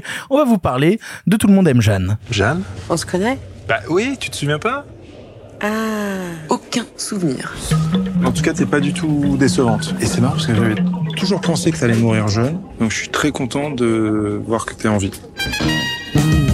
Voici les clés, ne les perds pas sur le pont des soupirs. Hein Ouais, Jean, c'est Jeanne. Elles sont en or, on ne sait jamais. Faut que j'y aille, moi j'ai rendez-vous avec un agent immobilier. Ah, tu vends ton appart? Pourquoi tu vends? Je suis surendetté. Ah, félicitations. Tout le monde aime Jeanne est un film de Céline Deveau avec Blanche Gardin et Laurent Lafitte. Oui, tout le monde aime Jeanne, mais Jeanne, elle se déteste. Surendettée, elle doit se rendre à Lisbonne pour vendre un appartement lorsqu'elle retombe sur Jean, ancien camarade de lycée fantasque et quelque peu envahissant. Vous l'avez vu, moi je l'ai pas vu, j'ai très envie de vous écouter sur le sujet. Rita, qu'est-ce que tu as pensé de Tout le monde aime Jeanne? Alors, Tout le monde aime Jeanne, c'est le premier euh, long métrage de Céline Deveau, qui en fait est une animatrice illustratrice au départ, et dont j'ai très envie de découvrir le travail maintenant, parce que Tout le monde aime Jeanne est un long métrage euh, de, donc de live action entièrement, et je devrais pas utiliser ce mot pour ce film, euh, qui est joué avec, par euh, Blanche Gardin, qui est donc la Jeanne que tout le monde aime visiblement, et Laurent Lafitte qui est Jean, et on va y revenir, mais c'est entrecoupé par le flot intérieur de pensée de Jeanne, qui est euh, matérialisé par des séquences de dessins, qui sont souvent mises en musique d'ailleurs, où on voit euh, une espèce de truc qui ressemble, je trouve, à un tampon, qui est son flot intérieur de pensée, de dépression, pour être complètement honnête, euh, qui va petit à petit être très triste. Pour info, la musique est signée par euh, Flavien Berger. Et si vous n'avez jamais écouté les albums de Flavien Berger, intéressez-vous à son travail, c'est super. Et ben justement, Flavien Berger, c'est la meilleure introduction à Lisbonne qu'on puisse faire. Je suis jamais allée dans cette ville et j'ai très envie. Et j'en ai encore plus envie maintenant parce que autant, et je pense que Simon en parlera, euh, les, les plans n'étaient pas les plus fous parce qu'effectivement c'est un premier film et je pense qu'elle a encore tout à faire. Autant, moi j'ai adoré la cinématographie de ce, la photographie de ce film. J'ai adoré les couleurs de Lisbonne. Pour moi, ça m'a beaucoup rappelé Almodovar dans les images. C'est très coloré, c'est très acidulé et moi c'est des choses que j'adore. Typiquement une arène qui me plaît beaucoup plus. Euh, et donc on rentre dans ce film par Blanche Gardin qui joue en gros une femme qui avait un projet écologique de malade, qui était la coqueluche des médias pendant très longtemps, où elle était vraiment euh, présentée comme le messie qui allait être la femme de l'année avec un prix Nobel, quoi. Et son projet a planté tellement violemment qu'elle a plus d'argent, euh, les, créanciers lui en veulent à mort, et euh, elle se retrouve dans une impasse où elle doit retourner à Lisbonne vendre l'appartement de sa mère qui y habitait. On comprend qu'elle a partie, passé une partie de son enfance à Lisbonne, et en fait le film va se, qui commence sur l'échec personnel d'une femme, va parler de deuil, va parler de comment est-ce que c'est de vivre avec le deuil quand on n'est pas super certain de la relation qu'on a eue avec sa mère, surtout en, en tant que fan, et les problèmes que ça va engendrer sur l'estime de soi et la vision qu'on peut avoir de soi et de son corps, encore une fois en tant que femme. Et pour moi, c'est euh, donc des, sujets finalement assez similaires avec euh, Rodeo euh, sur l'idée de la féminité, mais j'ai trouvé ça infiniment mieux traité, alors que c'est un film qui n'a rien à voir et je l'entends, donc c'est même pas comparable. Mais là, euh, j'avais l'impression de regarder parfois des trucs qui relevaient de Fleabag et Dieu sait que je n'utilise la comparaison du Waouh. F-word très rarement. Ça a cité Fleabag, je suis intéressé par ce film. Voilà, mais je te jure, c'est, je, je sens euh, la- le truc en commun entre les deux parce que euh, son flot intérieur de pensée, elle, elle, le, elle brise pas le quatrième mur, mais on entend ce qu'elle pense à l'intérieur. Contrairement à Revoir Paris, c'est pas une narration, c'est vraiment un espèce de petit personnage qui, par ailleurs, a- est mis en voix par la réalisatrice, donc ça c'est super drôle, et qui lui dit euh, ah ouais tu te crois belle, mais t'es trop naze, mais c'est alors je le fais très mal, hein. mais c'est très bien fait dans le film et c'est très drôle. Je, je rigole rarement et ça c'est un gros mea culpa. Je crois que je regarde C'est pas c'est assez vrai que t'es une personne plutôt triste dans mais la non, vie. euh. j'y vais. Mais- je rigole pas rarement au cinéma français. Et je sais D'accord, que c'est très nul. Non, j'adore rire. Je passe ma vie à rire. Heureusement. Non, le cinéma français, soit je regarde pas assez euh, des comédies classiques, soit elles me plaisent pas. Je rigole typiquement, je rigole pas à La Cité de la Peur. Je sais que c'est euh, une hérésie, mais j'ai vraiment du mal. Ok, d'accord. Voilà, donc j'ai un, un- je pense que mon humour est pas calqué sur les, les comédies françaises classiques et appréciées. C'est pas l'humour. Mais du coup, la culture je pars toujours à reculons. Je pars toujours à reculons parce que j'ai toujours peur de pas rire et si je ris pas, bah en fait euh, c'est compliqué d'ap- d'apprécier la comédie. Mais là, j'étais mort de rire du début à la fin et il y a même un moment où j'ai failli pleurer parce que euh, Blanche Gardin, il y a des scènes, elle- on la connaît euh, drôle, pincante, neurasthénique presque, où euh, elle, elle est dans la retenue. Là. Elle a des moments de vulnérabilité complètement fous dans ce film et qui sont la plupart du temps offerts par Laurent Lafitte. Et cette phrase n'a aucun sens, mais je trouve ça merveilleux parce que. Tu aimes Lafitte Oh putain, ouais, j'ai. C'est un jeu de mots.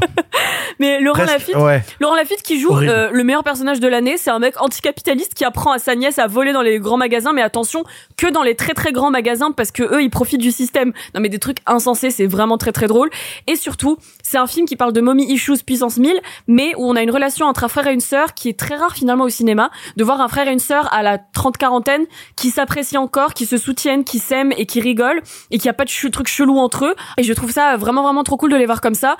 Encore une fois, je suis peu cliente des comédies françaises, mais là j'ai adoré. Donc j'ai même pas de bémol, j'en ai cherché un écrivain parce que pour moi c'est pas non plus mon film préféré de toute l'histoire de l'humanité, mais j'ai pas de trucs négatifs à dire dessus. Je trouve ça vraiment très très réussi et j'ai passé un bon moment. Ça dure qu'une heure trente, c'est un bonbon et j'ai eu les papillons dans le putain de ventre euh, à la fin du film. Voilà. Parce que t'aimes Lafitte. Oh là là, Mais tu je- vas arrêter. mais Arrête avec cette vanne. Vraiment, c'est terrible. La vanne vient d'arriver à mon cerveau, j'avais Voilà. pas compris ça au début. Bah oui, mais sans Euh, je me désolidarise. Il- Mes parents écoutent ce podcast. Super. Alexis.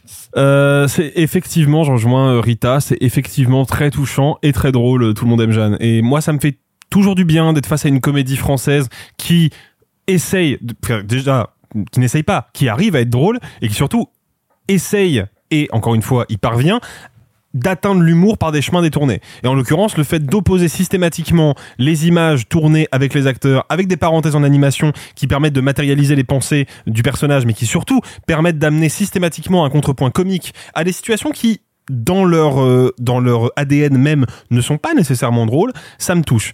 J'ai malgré tout de plus en plus une réserve sur le film qui est que très rapidement, Céline Deveau, et c'est peut-être parce que c'est son premier long métrage, va s'enfermer dans un programme esthétique dont elle va jamais sortir. C'est-à-dire que d'un côté, on va avoir, ok, 5 minutes de séquence euh, tournée avec les acteurs, filmée de manière euh, assez simpliste, où on va nous poser une situation quelconque, et puis 10 secondes d'animation qui vont désamorcer cette situation. Et quand même le comique fonctionne, et il fonctionne du début à la fin du film, parce que les acteurs sont très bons, parce que le scénario est très malin, au bout d'un moment, il y a une vraie redondance filmique qui s'installe, et qui fait que plus je repense au film, et plus il m'apparaît comme sympathique, mais monotone. Simon, pour conclure. Alors moi, je vais être un petit peu plus dur que mes deux camarades. Néanmoins, je tiens. Parce à- que tu aimes Lafitte? Oh, elle a retourné la truc. Allez. Mais maintenant, j'aime Rita. Ouais. Et et non, par contre, Moi j'aime le couscous, mais ça n'a rien à voir. Est-ce que tu dis ça parce que ah non, j'y avais même pas pensé. Involontairement raciste, pardon, excusez-moi. je, je cherchais à en faire une pire, mais j'arrive pas. Euh, non, Non, mais c'est pas nécessaire. Ouais. et- non, comme préalable. Tu vas quand même pas essayer de faire pire que le racisme, s'il te plaît, Simon. comme préalable, euh, je tenais à dire que je ris, je passe un excellent moment et j'apprécie beaucoup ce qui est fait avec les comédiens. C'est pas anodin, hein, je le dis pas euh, pour. euh, Et c'est pas du nivellement par le bas, hein, de Non, dire non. ça. Non, mais vraiment, non, je, je, je le dis rapidement parce que moi, du coup, je vais m'apesantir un petit peu plus sur ce qui m'a posé problème. Néanmoins, c'est pas un film que je ne recommande pas. Au contraire, vous voulez voir une proposition française un peu étonnante, un peu détonnante, avec un peu de caractère, bah écoutez, c'est plutôt une belle surprise. Et Là, je vais revenir un petit peu sur les comédiens. Il y a un truc qui est très intéressant, et avec la fite que j'aime, et avec Blanche Gardin que j'aime, c'est que ce sont deux comédiens qui sont aussi doués pour, on va dire, la performance en avant que l'écoute. C'est rare. Tu as des comédiens qui sont d'excellents acteurs d'écoute de réaction. L'autre est en train de parler et ce que eux font te fait marrer. Tu as des comédiens qui vont te lancer une réplique, te caractériser un personnage de manière très forte. Eux sont infiniment doués dans les deux et ça donne des joutes verbales où leurs répliques respectives sont interprétées de manière assez mordante et où quand ils écoutent l'autre personnage, ils demeurent extrêmement drôles. Et c'est rare en général, surtout quand tu as une comédie de duo, tu en as un très actif et un qui reçoit, qui réagit à ce que fait l'autre. Et là, ils sont tous les deux capables d'alterner dans ces deux rôles et vraiment, ça crée une dynamique comique qui est très efficace. Après, moi, j'ai deux limites. Vous l'avez un, petit peu esquissé. Une vraie limite de mise en scène, euh, dans le sens où je trouve le filmage pas dégueu, mais très répétitif, très monotone. Et moi, j'ai un énorme problème, au-delà du fait que, voilà, je trouve ça peu filmé, avec ces, ces parenthèses d'animation. Euh, Delvaux est, est illustratrice à la base, si je ne dis pas de bêtises. Et moi, j'ai l'impression... Devaux. Pardon. Delvaux, c'est le réal de C'est arrivé près de chez vous. Oui, bien sûr, évidemment. Devaux. Pas la même ambiance. Excusez-moi. Non, puis pas la même carrière non plus. Non, mais euh, je, je vous prie de m'excuser. La réalisatrice est illustratrice et très souvent, beaucoup trop souvent, j'ai l'impression que ces petites parenthèses animées sont là pour combler un manque de cinéma. Je ne sais pas comment apporter mon contrepoint comique. Et ben j'ai mon petit ah non non non non non non non. Euh, toi, toi, tu disais un petit tampon qui bouge, moi j'allais dire j'ai cousin machin. Mais bon, euh, on on met pas les mêmes choses dans nos mémoires. Et euh, C'est une référence à la famille Adams. Ah. cousin machin avec les longs cheveux.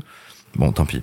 Je- ok. Tu es vieux. Il est vieux, Simon. Non, mais j'ai juste trop eu peur pour voir la famille Adams, ça, on en est là. Oh non, mais quand même. Non mais tu- tu es jeune. non, ce que non, ce que je veux- ce que je voulais dire, c'est que véritablement, moi, ce dispositif qui consiste à avoir ces personnages, ces comédiens que je trouve authentiquement brillants et à essayer de créer un contrepoint en sortant de mon dispositif de mise en scène avec l'animation, au-delà de sa répétition. Bah, je le trouve assez pauvre. et Pour moi, il a un peu des airs de d'aveu d'échec. Alors, encore une fois, c'est un film, c'est ce qu'on appelle un film fragile. Un vrai premier film qui tâtonne, qui tente et qui réussit à plein d'endroits. Encore une fois, le film me fait rire, mais j'ai envie de dire, je, je ne voudrais pas participer, vous savez, d'une espèce d'excitation qu'on peut avoir des fois dans la critique à dire incroyable, j'aurais vu français, il révolutionne tout. Non, c'est une comédie éminemment sympathique, fréquemment drôle, mais voilà, c'est encore très fragile en termes de mise en scène. Vous l'aurez compris, Tout le monde aime Jeanne est un film sympa plus ou sympa moins pour certains ici. On vous laissera le voir en salle pour vous faire votre propre avis. On en a fini avec les films du présent, mais il y a un film en bref, c'est l'heure du film. En bref. Ça va durer encore longtemps. Eh bien, vous, qu'est-ce que vous faites dans les bras de mon cocher? Vous en avez encore beaucoup du sensationnel comme ça Pourquoi vous pensez qu'on ne prend pas le cinéma au sérieux? Cette ligne est sur écoute. Il va me falloir être bref. En bref, cette semaine, Compromat est un thriller français de Jérôme Salle avec Gilles Lelouch, inspiré librement de faits réels, donc l'histoire de Mathieu, expat français incarcéré du jour au lendemain en Russie sans raison. Mis face à de faux documents compromettants par les services secrets russes, il ne lui reste qu'une seule solution, s'évader et rejoindre la France par ses propres moyens. Alexis, tu l'as vu et tu nous en parles en bref. Bah, Compromat est un film réalisé donc par Jérôme Salle. Jérôme Salle, c'est un cinéaste intéressant. Je, Aléatoire. Aléatoire, certes, mais intéressant. Faut savoir que donc pour retracer rapidement sa carrière, Jérôme Salle, il a réalisé Anthony Zimmer avec Yvan Attal et Charlotte Gainsbourg. Ça c'est bien. Qui est plutôt pas mal, qui a été réalisé après coup, qui a été remaké pardon après coup euh, par euh, Florian Henkel von Donnersmarck, euh, qui avait fait, oui, euh, il est allemand, qui avait fait The Tourist. Ça c'est pas bien. Ça c'est pas bien. Nommé dans la meilleure catégorie aux Golden Globes. Oui, c'est vrai. Putain, j'avais oublié et il y a ça. des- Et il y a des très très très bonnes vannes de Ricky Gervais sur scène où il se moque de The Tourist. Et il dit c'est pas bien de se moquer de The Tourist, je l'ai pas vu. D'un autre côté, qui l'a vu Ce qui est encore une fois Pas faux. God bless Euh, et puis il a fait deux films que j'aimais beaucoup euh, étant adolescent et malheureusement pour moi je les ai revus, euh, que sont les deux Largo Winch avec Thomas Sisley. Et il avait ensuite réalisé Zulu avec Orlando Bloom et Forest Whitaker comme gros casting, surtout pour un projet qui était quand même dans une économie assez modeste. Et puis il a fait l'Odyssée sur Jacques-Yves Cousteau qui s'est ramassé au box-office. Mais vraiment ramassé. Et là, il revient avec Compromat. Compromat, c'est pas un film parfait, loin de là. C'est même un film qui a, je trouve, pas mal de lourdeur. Des lourdeurs surtout scénaristiques, notamment dans son premier acte, où on va se taper la construction classique du thriller psychologique, avec d'un côté le temps présent, avec un personnage dans une veine très Hitchcockienne, qui est vraiment l'innocent euh, victime d'une machination, et puis régulièrement des flashbacks qui nous racontent sa vie personnelle, sa relation avec sa femme, etc., etc. Sauf que, il y a un moment, pour résumer rapidement l'histoire, et c'est précisé dans les synopsis donc je peux le spoiler, le personnage de Gilles Lelouch va donc décider que, comme il est victime d'une machination de la part des services secrets russes et qu'il n'a pas d'échappatoire, il va finir en prison, il décide de se barrer du territoire russe en totale clandestinité et de fuir les autorités.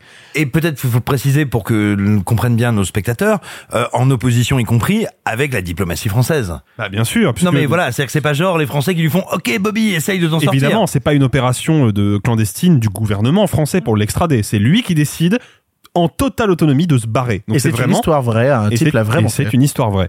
À partir de ce moment-là, le film trouve une énergie qu'il ne quittera plus et pendant à peu près 1h20, je pense, sur les 2h07 que dure le film, il y a vraiment une intrigue de pur film d'action, de pur thriller psychologique, mené sans aucun temps mort, avec un Gilles Lelouch qui croit à fond en ce qu'il fait et qui le fait très bien, et surtout avec des intentions visuelles qui sont tellement, tellement rafraîchissantes. Je, je cite un plan qui m'a vraiment marqué. Il y a un moment où le personnage est traqué par les services secrets russes dans une forêt et Jérôme Salle filme sans aucune source de lumière, de nuit, avec juste, pour vite fait dessiner les silhouettes des agents secrets, les faisceaux de leur lampe torche. Et là, d'un seul coup, on est dans un truc presque Michael Mannien, avec une, une force d'oppression totalement aliénante, totalement déshumanisée, et un mec, un humain qui est écrasé de plus en plus par ce système. Et évidemment, plus il cherche à s'en extirper, plus il se rend compte que le système d'oppression est vaste. Donc il y a un truc un peu vertigineux dans le film. Encore une fois, c'est pas un film parfait, c'est même pas un film mémorable, et j'ai peur, malheureusement, que le film rencontre pas son public, alors que je pense qu'il a quand même coûté un petit peu cher. Mais pour moi, il y a une vraie efficacité dans la dramaturgie du deuxième acte et dans la mise en scène de l'action qui vaut vraiment le coup. C'est typiquement le genre de film que vous pouvez aller voir en famille euh, un dimanche soir parce que c'est divertissant, ça prend pas le spectateur pour un crétin et c'est ça contient un sacré paquet d'idées formelles qui sont intéressantes. Donc si vous avez l'occasion d'aller voir Compromat, sincèrement, ne passez pas à côté. Hors de question d'approuver une opération clandestine pour vous faire quitter le territoire.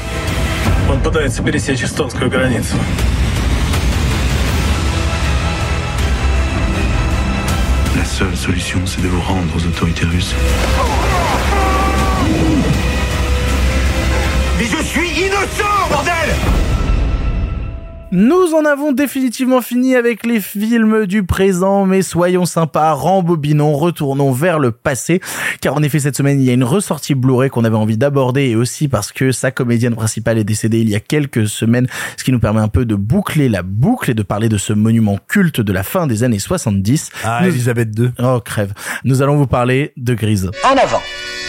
À cette époque, vous le savez, le cinéma était en noir et blanc. Mais nous avons préféré mettre un peu de couleur. Monsieur Mézeret, au nom du patrimoine artistique français tout entier, je vous dis merci. Mais enfin, tout ça, c'est le passé.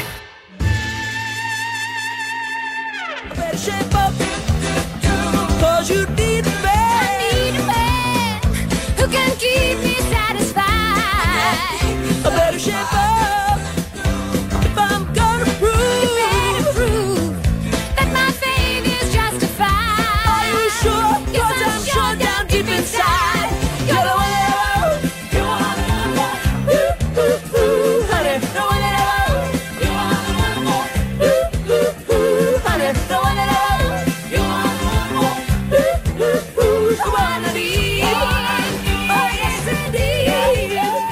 est un long métrage de Randall Kleiser sorti en 1978 avec dans les premiers rôles John Travolta et Olivia Newton-John. Nous sommes au lycée Rydell où Danny Zuko et Sandy Olson ayant vécu une petite idylle romantique de vacances ne savent pas qu'ils vont se retrouver ensemble dans ce contexte très différent. Entre blousons en cuir, gilets roses et chansons devenues aujourd'hui cultes, comment réussir à vivre pleinement son amour dans l'Amérique des années 50. Ressortant en Blu-ray cette semaine, on s'était dit qu'il était quand même temps d'aborder un peu ce monument culte de la comédie musicale. Pourquoi c'est culte? Pourquoi c'est bien? Pourquoi c'est peut-être pas bien Qu'est-ce qu'on en pense en 2022 de ce film? Déjà, la vraie question, c'est qu'est-ce que c'est Grise Rita, notre spécialiste des comédies musicales? En envoyé spécial depuis les années 70. C'est exactement ça. Euh, En alors, direct de Broadway, Rita, s'il vous plaît. Eh bien, euh, ce réalisateur n'a pas fait grand-chose de conséquent, donc euh, malheureusement, on sait pas vraiment sur lui qu'il faudrait se concentrer pour parler de Grease, qui est un film qui est devenu culte et qu'aujourd'hui, je pense que beaucoup de gens le revoient et comprennent le côté culte qu'il peut avoir euh, dans sa musique, dans ses performances, mais comprennent peut-être moins le côté culte de l'histoire. Grease de base, c'est arrive à un moment des comédies musicales où il y en a vraiment plus du tout. Euh, L'âge d'or, c'était les années 40-50, c'est fini il y a longtemps. Les années 60, toutes les comédies musicales se sont bidées à part euh, trois, trois, très- trois ou quatre très bonnes. Et à la fin des années 60, on ne veut plus voir de comédies musicales classiques, édulcorées, rigolotes, mignonnes. Et euh, on se retrouve avec, euh, au début des années 70, Cabaret de Bob Fosse. Connaissez-vous Bob Fosse? Oui, tiens, c'est marrant, ça faisait longtemps. bah, c'était depuis que j'étais pas là, quoi. Oui, c'est ça. Euh, donc en fait, on a des trucs comme Bob Fosse qui peuvent être très très euh, euh, dark et violents et basés sur le sexe. Les gens sont plus prêts à venir voir des trucs mignons et jolis sur la comédie musicale. Huit ans après, entre temps, on n'a pas eu grand chose à part pas eu grand chose en fait du tout même. Et huit ans plus tard. on a ce réalisateur qui adapte une comédie musicale Broadway, qui je suis même pas sûre qu'elle ait fait grand chose à Broadway par ailleurs. Elle a quand même été jouée plus de 3300 fois à Broadway. Rien que ça. Mais du coup, il l'adapte en film en prenant beaucoup de liberté et en s'inspirant de sa vie à lui euh, en tant que jeune et décide du coup d'inclure beaucoup de passages qui concernent les débuts de la sexualité de ces adolescents et euh, leurs interactions humaines en essayant de, de coller à ce qu'il imagine être les années 50 depuis les années 80.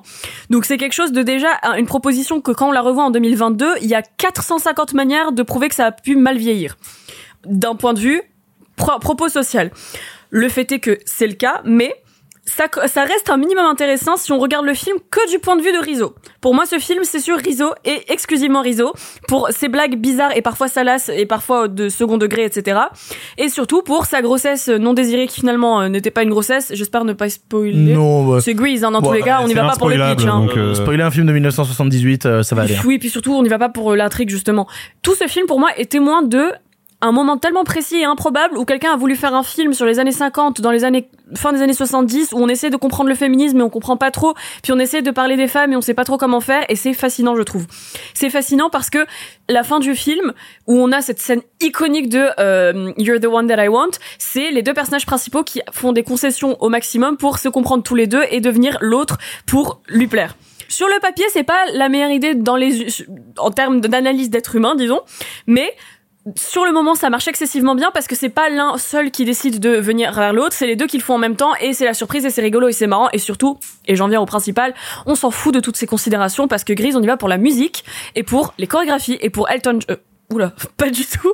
pour Elton John. Elton John Waouh Pour John Et c'est pour ça qu'on est déçus.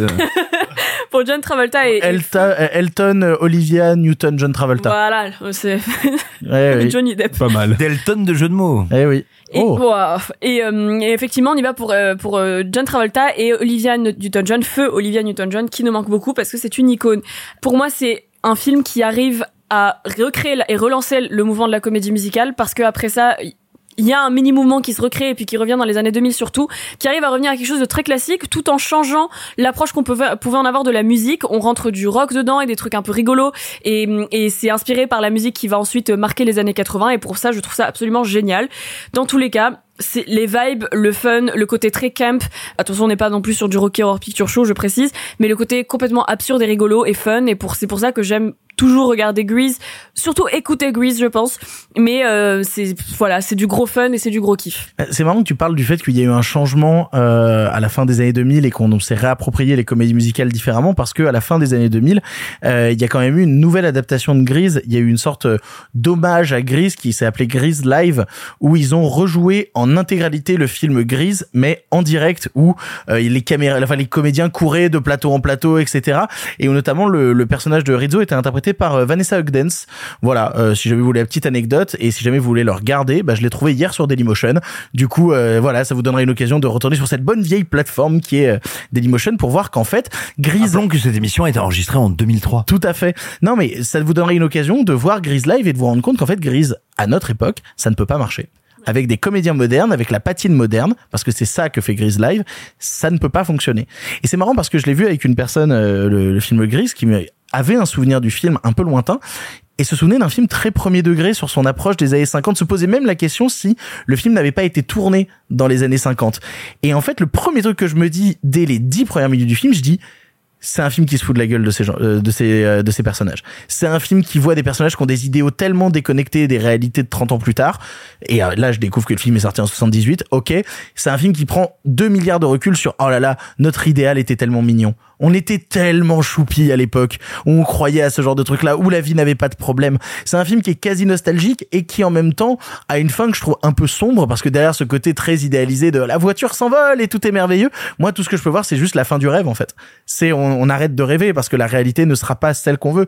Le post années 50, ce sera très dur pour les États-Unis, ce sera très dur pour les jeunes américains et on en a parlé déjà avec d'autres films qu'on a traités dans l'émission, notamment American Graffiti, etc. On change complètement de registre et c'est ça qui me plaît un petit peu quand je regarde Gris, c'est de me dire, en fait, c'est jamais un film qui est premier degré avec ses personnages. C'est un film qui les aime, qui a une bienveillance avec eux, mais qui se dit, ah, quand même, on était des petits cons, quoi.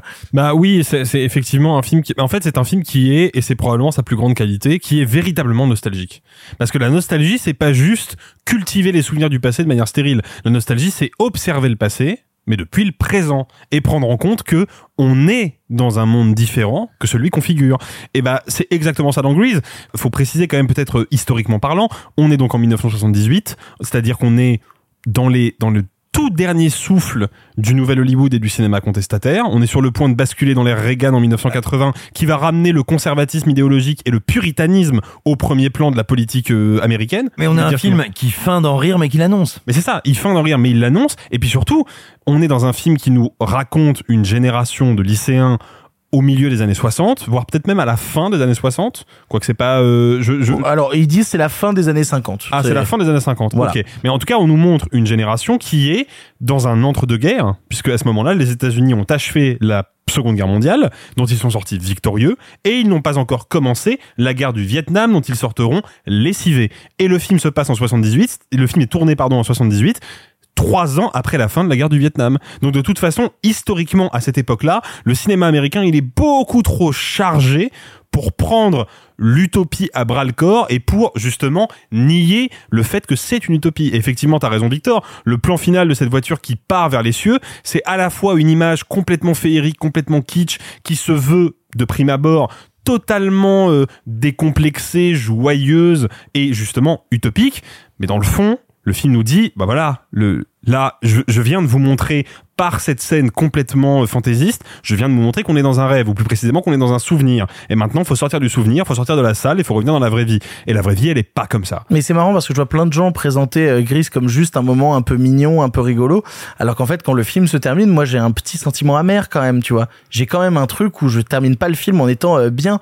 J'ai l'impression de voir un monde qui a disparu en fait et qui a disparu pour ses mauvais côtés comme ses bons côtés. C'est-à-dire que le film te montre pas que des personnages positifs. Les rapports masculins et féminins le film sont parfois un peu complexes et le John Travolta du début quand il retrouve Sandy et qu'il est trop joyeux et qu'il est en mode ah Sandy et tout, et puis qu'elle après il est avec ses potes en mode ouais moi je m'en fous, je trouve un rebelle, tu vois.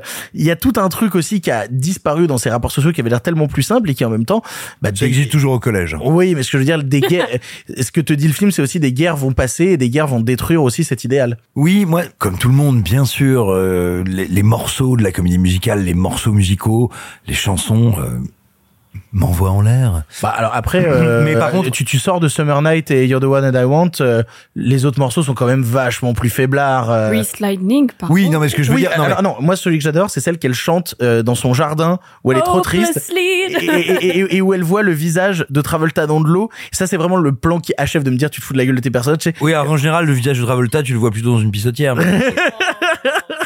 Ah là là, c'est un croutard.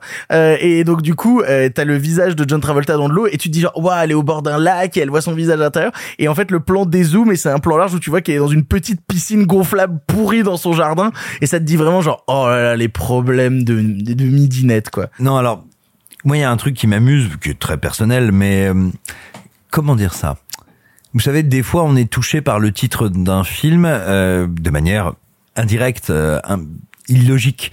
Euh, moi, quand je- j'ai vu, j'ai découvert Grease assez tard, vers mes 12-13 ans, et non, mais je veux dire, tu vois, non, mais non, attends, je mets, pardon. Alors, ok, je remets un peu de contexte. Euh, il était rediffusé en permanence à la télé, et euh, tous mes copains, toutes mes copines le voyaient avec leurs parents à Noël, enfin quand ils étaient petits, enfin tu vois, parce que voilà, le film passait très fréquemment, et c'était un film que les enfants adoraient. Et moi, je l'avais pas vu gamin, et donc je découvre, je dis assez tard, par rapport aux gens autour de moi, vers 12-13 ans, et pour moi, c'était pas Grease, c'était Grise.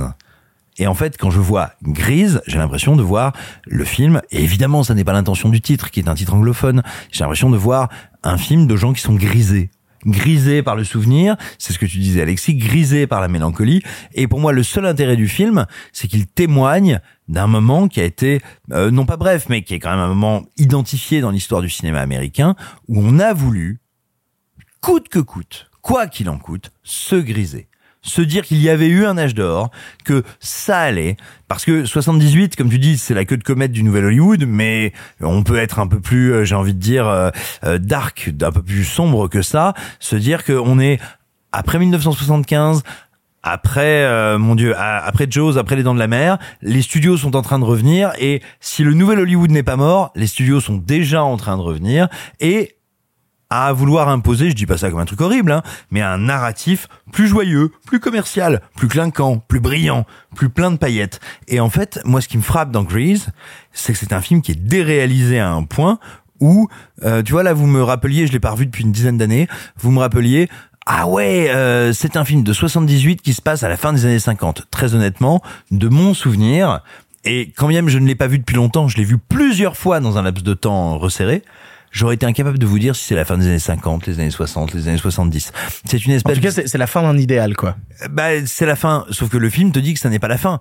Et nous, on a envie de voir dans ce décollage l'annonce du surréel ou de l'irréel, mais c'est aussi un film qui ne veut pas te montrer l'après. C'est pas justement American Graffiti. C'est un film qui te dit le cinéma est l'espace où nos rêves continuent d'exister et où il ne tient qu'à toi parce qu'on est tout proche historiquement de l'arrivée du magnétoscope, mais je pense qu'il y a déjà cette idée dans la consommation du cinéma il ne tient qu'à toi de faire rewind, de faire machine arrière et de revenir et de remettre le film. Et cette capsule temporelle, elle n'est pas là pour te dire il y a eu de l'horreur après, elle est là pour te dire Oh, ce rêve est possible et nous sommes ce rêve et nous l'Amérique et nous la comédie musicale, nous sommes ce rêve. Oui, mais pour moi, justement, ce rêve dans Grise, il fonctionne un peu en, en, en vase clos, tu vois. C'est-à-dire qu'il y a vraiment une fin quand le film se termine. Et c'est pour ça que j'ai été dans une grande incompréhension quand j'ai découvert qu'il y avait une suite à Grise, qu'il y a eu un Grise 2, qui a été le premier euh, grand rôle au cinéma de, de Michel Pfeiffer euh, au- dans, dans Grise 2. Et en fait, je me dis à quel moment tu peux continuer un récit et te dire maintenant on va raconter le quotidien d'autres élèves à un autre moment et tout, sachant que ça a l'air vraiment d'être une parenthèse enchantée de- dans laquelle on ne peut plus revenir ensuite, tu vois. Pour moi, ça symbolise vraiment la, la fin d'un truc. Mais parce que c'est un rêve de studio, c'est un rêve de cinéma américain. C'est vraiment ce fantasme qui ne fonctionne pas avec ce qu'est le cinéma, à savoir une industrie du prototype. C'est cette idée de te dire, on est capable d'étendre, de distendre, de tirer l'élastique du rêve pour que toi, spectateur, tu repayes tes quelques bucks pour revenir devant l'écran. Alors après, si on veut, si on veut être très honnête en pure question de cinéma concernant Grise, moi je suis beaucoup plus intéressé par la première partie que par la deuxième. C'est-à-dire que je trouve que la deuxième partie, à partir du moment où euh, où Sandy et Danny en fait euh, se mettent plus ou moins ensemble, et que là on commence à explorer un peu le quotidien des autres personnages. On a cette chanson sur celle qui veut euh, rejoindre une institut de beauté. On a euh, l'autre l'autre nana aussi qui a le droit à sa chanson dédiée et tout. Je trouve que le film se perd un peu en fait. Là où à la base il veut te raconter le destin de deux personnages qui vont s'entremêler et comment ils vont réussir à s'aimer à l'intérieur du récit. Moi par exemple, tu vois la course de bagnole à la fin, j'en ai un peu rien à branler quoi. Euh, c'est c'est vraiment des trucs qui me sortent du film et où je me dis bah en fait c'est con, vous aviez un truc un peu tenu avec vos deux personnages qui essayent d'évoluer dans un milieu qui est de l'ordre du souvenir comme t'en parlais et puis soudainement on revient à ah non merde, on va traiter aussi le quotidien de tous les autres persos mais on n'a pas le temps donc on le fait un peu rapidement et chacun ils ont une chanson et c'est terminé. Bah ouais mais Ouais, moins bien, moins Moi, je trouve qu'il n'y a pas une seule chanson qui ne me dit pas quelque chose sur la jeunesse des 50s, en fait. Donc je, serais- je serais moins sévère que toi là-dessus.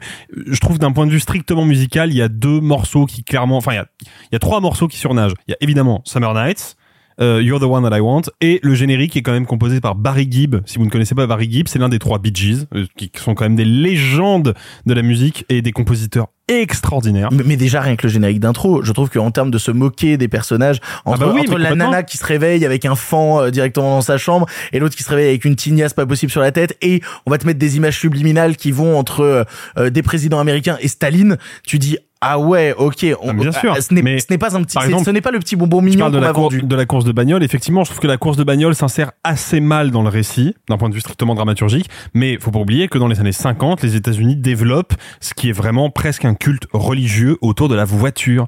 La voiture, c'est l'épicentre de la culture euh, populaire américaine à l'époque. C'est pas pour rien, c'est C'est American l'illusion de Graffiti. l'émancipation. C'est ça. Tu t'émancipes grâce à ta voiture, qui est le contraire de l'émancipation et qui t'astreint comme consommateur. Mais c'est pas pour rien que le film se déroule à Los Angeles. La course de bagnole elle a lieu dans les canaux de Los Angeles. Et Los Angeles, c'est le symbole de ce, de ce paradoxe-là. C'est-à-dire que tu prends la, la voiture pour tracer la route, mais la ville s'étend à des, des dizaines et des dizaines de kilomètres, donc tu sors jamais de la ville en fait. Donc tu t'émancipes pas, tu fais que tourner en rond. Tu vois. Et c'est exactement ce que filmait euh, American Graffiti, qui se situe d'ailleurs lui aussi dans une banlieue de Los Angeles. Mais moi, il y a, un truc, et j'aimerais bien que les auditeurs, euh, si ça les intéresse, me répondent là-dessus. Moi, je trouve le film, et c'est paradoxal pour une comédie musicale, je trouve le film très mal mixé. Ah, tu trouves? Ouais, je trouve que les, les, les dialogues sonnent tous très nasillards, ils sont en général un peu trop forts. Je trouve qu'il y a les transitions entre les, fa- les passages parlés qui sont enregistrés en direct sur le plateau et les chansons qui sont préenregistrées en studio qui fonctionnent pas très bien. Ah, pour les dialogues, ouais, je suis quasiment sûr que c'est du son direct. Mais il y a vraiment des moments où je sens la transition. Corrige-moi si j'ai une bêtise, c'est assez rare pour le cinéma américain, euh, surtout de l'époque, de faire du son direct. Mais je suis- en tout cas, si c'est post synchronisé, peut-être c'est post synchronisé, mais en tout cas, il y a une vraie différence, je trouve, de texture entre le son parlé et le son chanté, alors que c'est par exemple pas le cas du tout dans une euh, comédie comme Chanson sous la pluie, où le- la transition se fait beaucoup plus de manière beaucoup plus fluide. Donc je trouve qu'il y, a un- il y a un vrai souci de mixage, mais après c'est peut-être la copie Blu-ray que j'ai regardée, c'est possible. Ou les haut-parleurs de la télé. euh, bah, je l'ai maté avec un casque de studio à 130 balles, donc je pense pas. mais euh, mais voilà. Mais en tout cas, euh, si vous avez le, si vous faites la même remarque euh, ou pas, d'ailleurs, n'hésitez pas à me faire signe. J'ai j'ai une petite question quand même concernant Gris parce que c'est quand même un type à la fin des années 70 qui regarde un souvenir des années 50. Est-ce qu'on peut regarder le film aujourd'hui en 2022 de la même enfin est-ce qu'on regarde en 2022 les années 50 de la même manière qu'on les regardait à la fin des années 70 J'ai l'impression aussi que le film peut créer une sorte de décalage dans notre point de vue et de la représentation qu'on a de cette époque. Bah, on les regarde sans doute pas de la même manière que euh, lorsque le film a été fait, mais c'est ça qui est intéressant, c'est qu'on découvre ou on redécouvre une manière de les voir. C'est ça qui est excitant, c'est quand tout d'un coup, que tu aies ou pas une représentation de ce qu'est la fin des années 50 aux États-Unis, bah tout d'un coup, ce film t'en propose une que potentiellement tu n'avais pas du tout ou que tu n'avais pas appréhendé. C'est ça aussi. Euh, on regarde pas des films pour être d'accord, on regarde pas des films pour se dire mais bien sûr c'est ça les années 50. On regarde aussi des films où on lit des livres pour se dire ah c'est comme ça que vous les avez perçus? Euh, on peut peut peut-être juste dire que le déhanché de John Travolta a quand même réveillé les comédies musicales parce qu'entre euh, Saturday Night Fever et ça,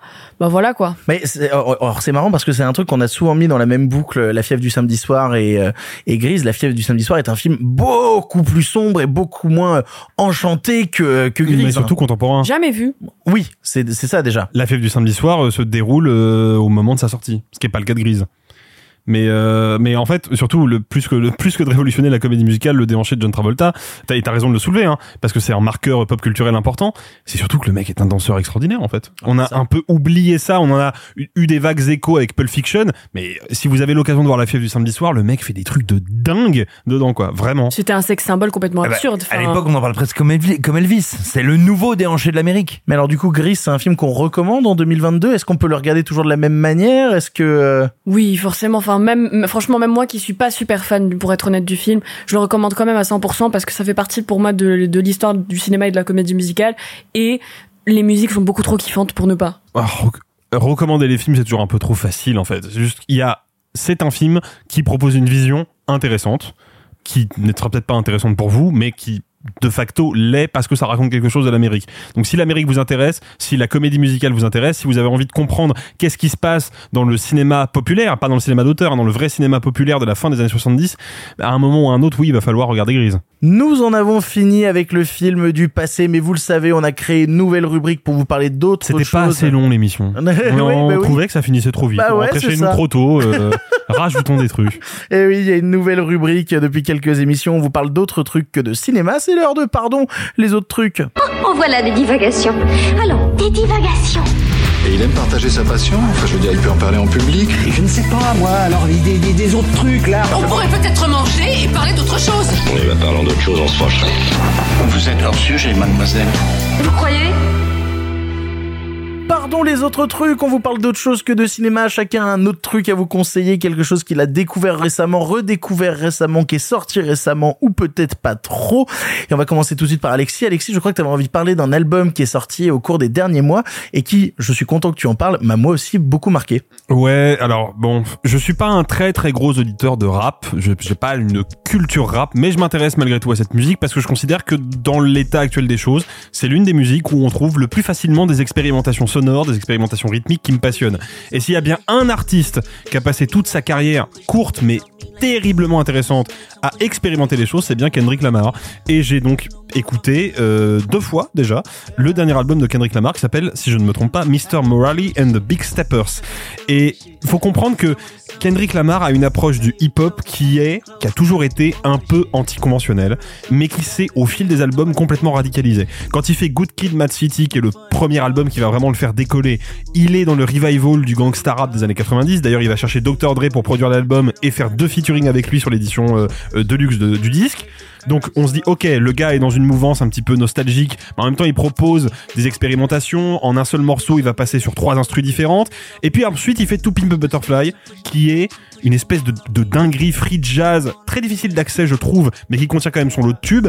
Avec Dame il est revenu dans une mouvance un petit peu plus trap un petit peu plus soul. Quel chef d'œuvre Dame. Ouais très très bon album même si moi Good Kid Mad City restera au Panthéon pour toujours. Et là j'ai du mal à définir ce qu'il a fait avec Mr. Moralian de Big Steppers. C'est que j'ai vraiment l'impression pour la première fois que le gars est tombé à fond dans l'expérimentation, tant dans l'expérimentation mélodique que dans l'expérimentation rythmique. Il y a du jazz, il y a de la soul, évidemment il y a un peu de gangsta rap et un peu de rap moderne, mais surtout l'album est une espèce d'ensemble mélodique cohérent qui me donne plus l'impression d'assister à une immense incantation qu'à un album séparé en plusieurs tracks. Et ça, je dois reconnaître que c'est un petit peu la limite du disque, surtout si on n'a pas déjà écouté du Kendrick Lamar. C'est compliqué de rentrer dedans. We Cry Together, c'est génial. Ouais, We Cry Together, c'est clairement des highlights de l'album, mais le fait est que c'est dur de rentrer dedans parce qu'on ne sait plus, au bout de deux trois morceaux, on sait plus quand est-ce que le morceau commence, quand est-ce que le morceau finit. Il y a une espèce de, de plage dynamique continue qui va passer par tous les styles. Le flow de Kendrick Lamar n'a jamais été aussi inventif et aussi brillant que dans cet album. Vraiment, le mec est un, est un génie du placement rythmique. C'est aussi un génie de l'écriture. Vraiment, il, il me faudrait des heures pour vous expliquer à quel point cet album est passionnant. Donc juste, écoutez-le. Si vous n'avez jamais écouté de Kendrick avant, euh, peut-être commencez par les albums précédents quand même. Sinon, vous allez prendre un immeuble sur la tronche. Mais vraiment, c'est un immanquable. Simon, toi de ton côté, t'avais envie de nous parler d'un livre. C'est étonnant de ta part que tu veuilles parler d'un livre. Parle-nous d'un livre. C'est vraiment bizarre, comme vous allez le voir, c'est étonnant. Je vais vous parler d'un essai. Alors, quand on vous dit un essai, vous vous dites « Oh mon dieu, un truc terriblement chiant et horrible !» Alors, c'est un essai de 125 pages, écrit avec un esprit, euh, une énergie et, j'ai envie de dire, euh, un appétit pour les humanités. C'est-à-dire l'histoire, la philosophie, la sociologie, mais vraiment un goût du partage qui est démentiel. Donc, attrapez-le, lisez-le, c'est chez Gallimard, c'est Libre d'obéir par Johan Chapoutot. Johan Chapoutot, c'est qui? C'est un des historiens les plus intéressants avec Christian Ingrao, euh, qui est un Clermontois, euh, actuellement, euh, actuellement en France. Euh, tous les deux sont des spécialistes originellement de la Seconde Guerre mondiale. Alors pas de la Seconde Guerre mondiale pour parler de la guerre, la Seconde Guerre mondiale pour parler plus précisément du nazisme et de culturellement qu'est-ce qui se passe en Europe et en Allemagne à cette époque-là. Qu'est-ce que c'est Libre d'obéir? Eh ben, ce n'est pas un livre historique, je vous l'ai dit, c'est un essai. Libre d'obéir, c'est comment le nazisme a tenu et tient encore un rôle important dans le management. Alors attention, euh, ça n'est pas un pamphlet, ça n'est pas un livre qui dirait le management ça a été inventé par les nazis. Absolument pas. Le livre établit et répète que d'une, ça n'est pas son point de vue, de deux, le management existe bien avant les nazis. Mais qu'est-ce qui se passe? Ce livre, il va nous parler de Reinhard Heun. Reinhard Heun, c'est un spécialiste du droit, un docteur en droit, qui va donc être très important dans l'Allemagne nazie, qui ne sera pas inquiété, qui n'aura quasiment aucun problème après la Seconde Guerre mondiale, et qui va devenir le directeur de la plus grande école de management européenne et tout simplement vont passer devant lui plus de 600 000 personnes qui vont être formées au management. Il va avoir l'influence la plus massive, importante dans l'histoire du management. Et que nous montre le livre? Il nous montre deux choses passionnantes. La première, c'est que contrairement, et surtout si, comme moi, vous êtes cinéphile, contrairement à la représentation que nous pouvons avoir de l'Allemagne nazie comme euh, ce qu'on a appelé un État totalitaire, c'est-à-dire ultra vertical, ultra machin, non, c'est un régime totalitaire, mais les nazis, en fait, veulent détruire l'État veulent détruire la verticalité. Et en fait, se pose, dans l'Allemagne nazie, la question de comment manager un territoire qui s'agrandit, avec donc de moins en moins de moyens et de moins en moins d'hommes par rapport à ce territoire. Comment on l'organise? Eh ben, on arrête de faire des ministères, on va faire des agences. Et ces agences, elles vont même pouvoir se faire concurrence pour déterminer laquelle est la plus performante. Et qu'est-ce que c'est le principe de ces agences? C'est tu donnes à ton subordonné un objectif et il est tout à fait autonome et tout à fait libre pour réussir à atteindre cet objectif, mais il est responsable en cas d'échec. Eh bien, en fait, ce qu'il te montre, c'est que Reinhard Heun, un des plus grands théoriciens du management, qui a été à un niveau de succès tel dans l'Allemagne d'après-guerre que quand il est mort en 2000, il a quand même eu des quasi-funérailles nationales en Allemagne, cet ancien général SS, eh bien, il te montre que cette logique-là n'a pas changé et que la logique de l'entreprise, à savoir de fonctionner par délégation d'autorité apparente par le fait d'être libre d'obéir mais responsable de l'échec, c'est la matrice du management. C'est écrit avec intelligence, avec esprit, avec une précision et une quantité de documentation. Parce que quand vous, que je vous dis que le livre fait 125 pages, vous allez vous approcher en librairie, vous allez faire, il m'a menti le bâtard, c'est beaucoup plus gros. Non.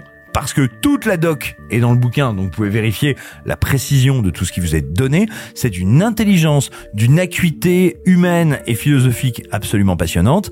C'est un essai passionnant, libre d'obéir sur ce qu'il reste du nazisme dans le management. C'est immense et si jamais ça vous plaît, lisez aussi les autres ouvrages de Chapoutot et de Christian Ingrao. Ce sont de très très grands historiens et comme on ne le dit plus aujourd'hui alors que c'est une très belle expression, de très très grands représentants de ce qu'on appelait les humanités. Moi de mon côté, j'avais envie de vous parler d'un manga. Alors pas un manga récent, c'est un manga qui ressort et qui ressort euh, pour une occasion. C'est en fait un manga qui vient d'un dérivé d'une web série qui a été adaptée en long métrage euh, cette semaine.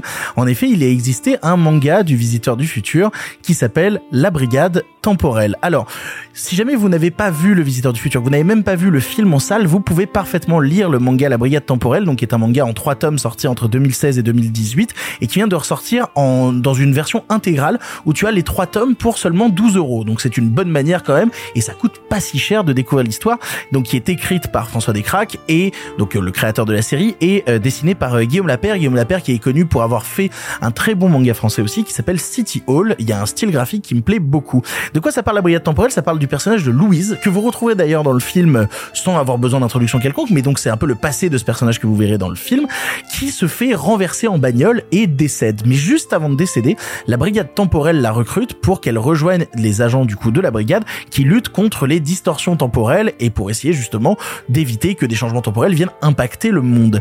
Il y a un grand ennemi qui est en train de parcourir les différentes époques qui s'appelle le métronome et qui risque à un moment ou un autre de foutre le bordel. Et contrairement à la web série qui manque de moyens et qui n'a pas la possibilité ben de de proposer tant tant tant tant de décors que ça, et ben le manga, le dessin le permet. Donc on va par exemple partir à l'époque de la Seconde Guerre mondiale et essayer de sauver euh, le général de Gaulle. On va partir pendant la Révolution française parce que il faut décapiter absolument ce mec-là et que celui-là soit pas décapité. Mais quelque chose s'est passé, une distorsion temporelle et mince, il y a y a y a la possibilité que quelqu'un meure à la place d'un autre. Et donc toute cette histoire-là te permet à la fois de contextualiser qu'est-ce que la brigade temporelle, quel est le rôle de la brigade temporelle, qui ont toujours été en plus figurés comme les méchants dans la série. Donc là, c'est les héros de trois tomes différents, donc c'est plutôt intéressant de se mettre aussi de l'autre côté et de comprendre le point de vue d'en face. Et puis ça te construit le personnage de Louise qui n'a absolument rien demandé, qui a perdu toute sa vie et qui, alors qu'elle a perdu toute sa vie, doit euh, du jour au lendemain décider d'en sauver d'autres. Comment elle se situe par rapport à ça? C'est plein de belles idées graphiques, ça se lit absolument tout seul, comme je viens de dire, ça coûte 12 euros de d'avoir les trois tomes en un seul truc, alors que normalement les mangas en unitaire en valaient 7 chacun, donc vous y gagnez euh, d'acheter euh, d'acheter cette intégrale. C'est un pur plaisir, je l'ai lu euh, avec grand bonheur, et que vous ne connaissiez ou que vous ne connaissiez pas le Visiteur du Futur, et ben profitez-en de découvrir un peu les histoires parallèles qui peuplent cet univers aussi grand que celui du Visiteur du Futur. Et pour conclure, toi, de ton côté, Alors on va être honnête avec les gens, je t'avais pas prévenu qu'il y avait cette nouvelle euh, catégorie dans l'émission, et donc t'as dû dire oh merde, euh, de quoi je vais parler et tout. Et alors tu m'as dit de quoi t'allais parler, ça me fume de rire. Vas-y, vas-y. Bah, je vais parler de deux choses et je vais commencer par la plus euh, atypique. J'ai revu récemment Barbie cœur de princesse. C'est génial. Voilà, c'est déjà génial. Euh, donc Barbie de Chacun son kink, on ne juge pas. Écoutez, c'était euh, ce que je pensais être un moment de faiblesse et de fatigue euh, et d'instabilité. Je me suis dit, oh, il est 23h, regardons Barbie cœur de princesse. Bah putain, à part l'animation dégueulasse, euh, c'est le, c'est vraiment trop bien. Euh, c'est hyper drôle. C'est Martin Short qui fait la voix du méchant, qui est queer coded, donc qui euh, possède des attributs qu'on assimilerait à une personne homosexuelle pour s'en moquer, ce qui est absurde et débile et méchant. Mais dans ce film, c'est tellement drôle et bien fait, et surtout la musique, c'est une comédie musicale et c'est génial. Genre vraiment, je réécoute les musiques de manière non ironique depuis. C'est très très Broadway vibes. C'est moi j'ai beaucoup rigolé. C'est tout un discours sur la royauté. Euh, vous faites-en ce que vous voulez. Mais personnellement, Barbie cœur de princesse, ça m'a tué. Et vu que j'ai pas eu le temps vraiment de préparer et de réfléchir, je triche et je parle de deux choses. La deuxième, c'est autre chose. C'est un podcast qui s'appelle The Plot Thickens. Donc c'est en anglais, c'est par TCM euh, Amérique et c'est euh, l'histoire. Enfin l'histoire, c'est Peut-être ce qu'on peut dire de Plot Thickens. Ah, pardon, oui. euh, non, mais peut-être pour nos auditeurs, ce serait l'équivalent de euh, et l'intrigue se complexifie. C'est ça, et c'est utilisé souvent dans les dans les les trucs à la Agatha Christie un petit peu dans ou pour ajouter un moment de l'intrigue en plus, disons. Et donc c'est un podcast qui raconte une partie de l'histoire du cinéma hollywoodien. Enfin jusqu'à présent c'était ça. Il y a eu trois saisons et moi j'ai écouté que la plus récente qui est sur Lucille Ball et je peux vous recommander mille milliards de fois ça au-dessus de euh, le film avec Nicole Kidman et Javier Bardem qu'ils ont sorti dessus. euh, Ah, Bing de Ricardo's. voilà, Euh, horrible, ça. Passons à côté, une calamité. Ce podcast raconte en 10 épisodes d'une heure la vie de Lucille Ball de manière documentaire et super bien recherchée avec euh, la voix du présentateur qui s'appelle je crois Ben Mankiewicz mais je veux pas dire de conneries et c'est absolument génial si vous euh, pouvez euh, si vous comprenez l'anglais foncez c'est génial voilà donc rien à voir mais Merci pour vos autres trucs. C'est ainsi que se termine ce 104e épisode de Pardon le cinéma. Il y a un truc dont on peut être sûr, c'est qu'on manque pas de films en salle actuellement. Hein. Euh, là, pour dire que les salles sont bien remplies, on est plutôt pas Il y a mal. ce qu'il faut là, ouais. Il y a même beaucoup trop de trucs là, ça commence à être un peu épuisant. C'est la rentrée, on n'a toujours pas retrouvé le rythme, on va réussir à s'en sortir. Je remercie tous les gens autour de la table d'avoir participé à l'émission. Merci beaucoup Simon. Merci Victor. Merci beaucoup Alexis. Mais de rien, Victor. Et merci beaucoup Rita. merci On se retrouve la semaine prochaine pour un nouvel épisode de Pardon le cinéma. Et sur ce, bah, allez voir des films, allez au cinéma, allez voir le Visiteur du futur s'il vous plaît. Et donc, euh, bah voilà.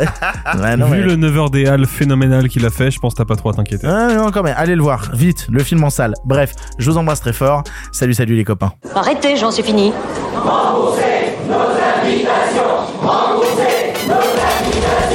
Qu'allons-nous faire par Osiris Essayons de nous voir la semaine prochaine pour déjeuner, et puis vous me montrerez votre clocher. Le cinéma fait de toi un bon gamin Et que c'est quoi Maintenant c'est fini, va falloir rentrer. Moi, je vais aller me faire une toile. Ok. Amusez-vous bien tous les deux. Moi, ça, j'y compte. Bonne soirée.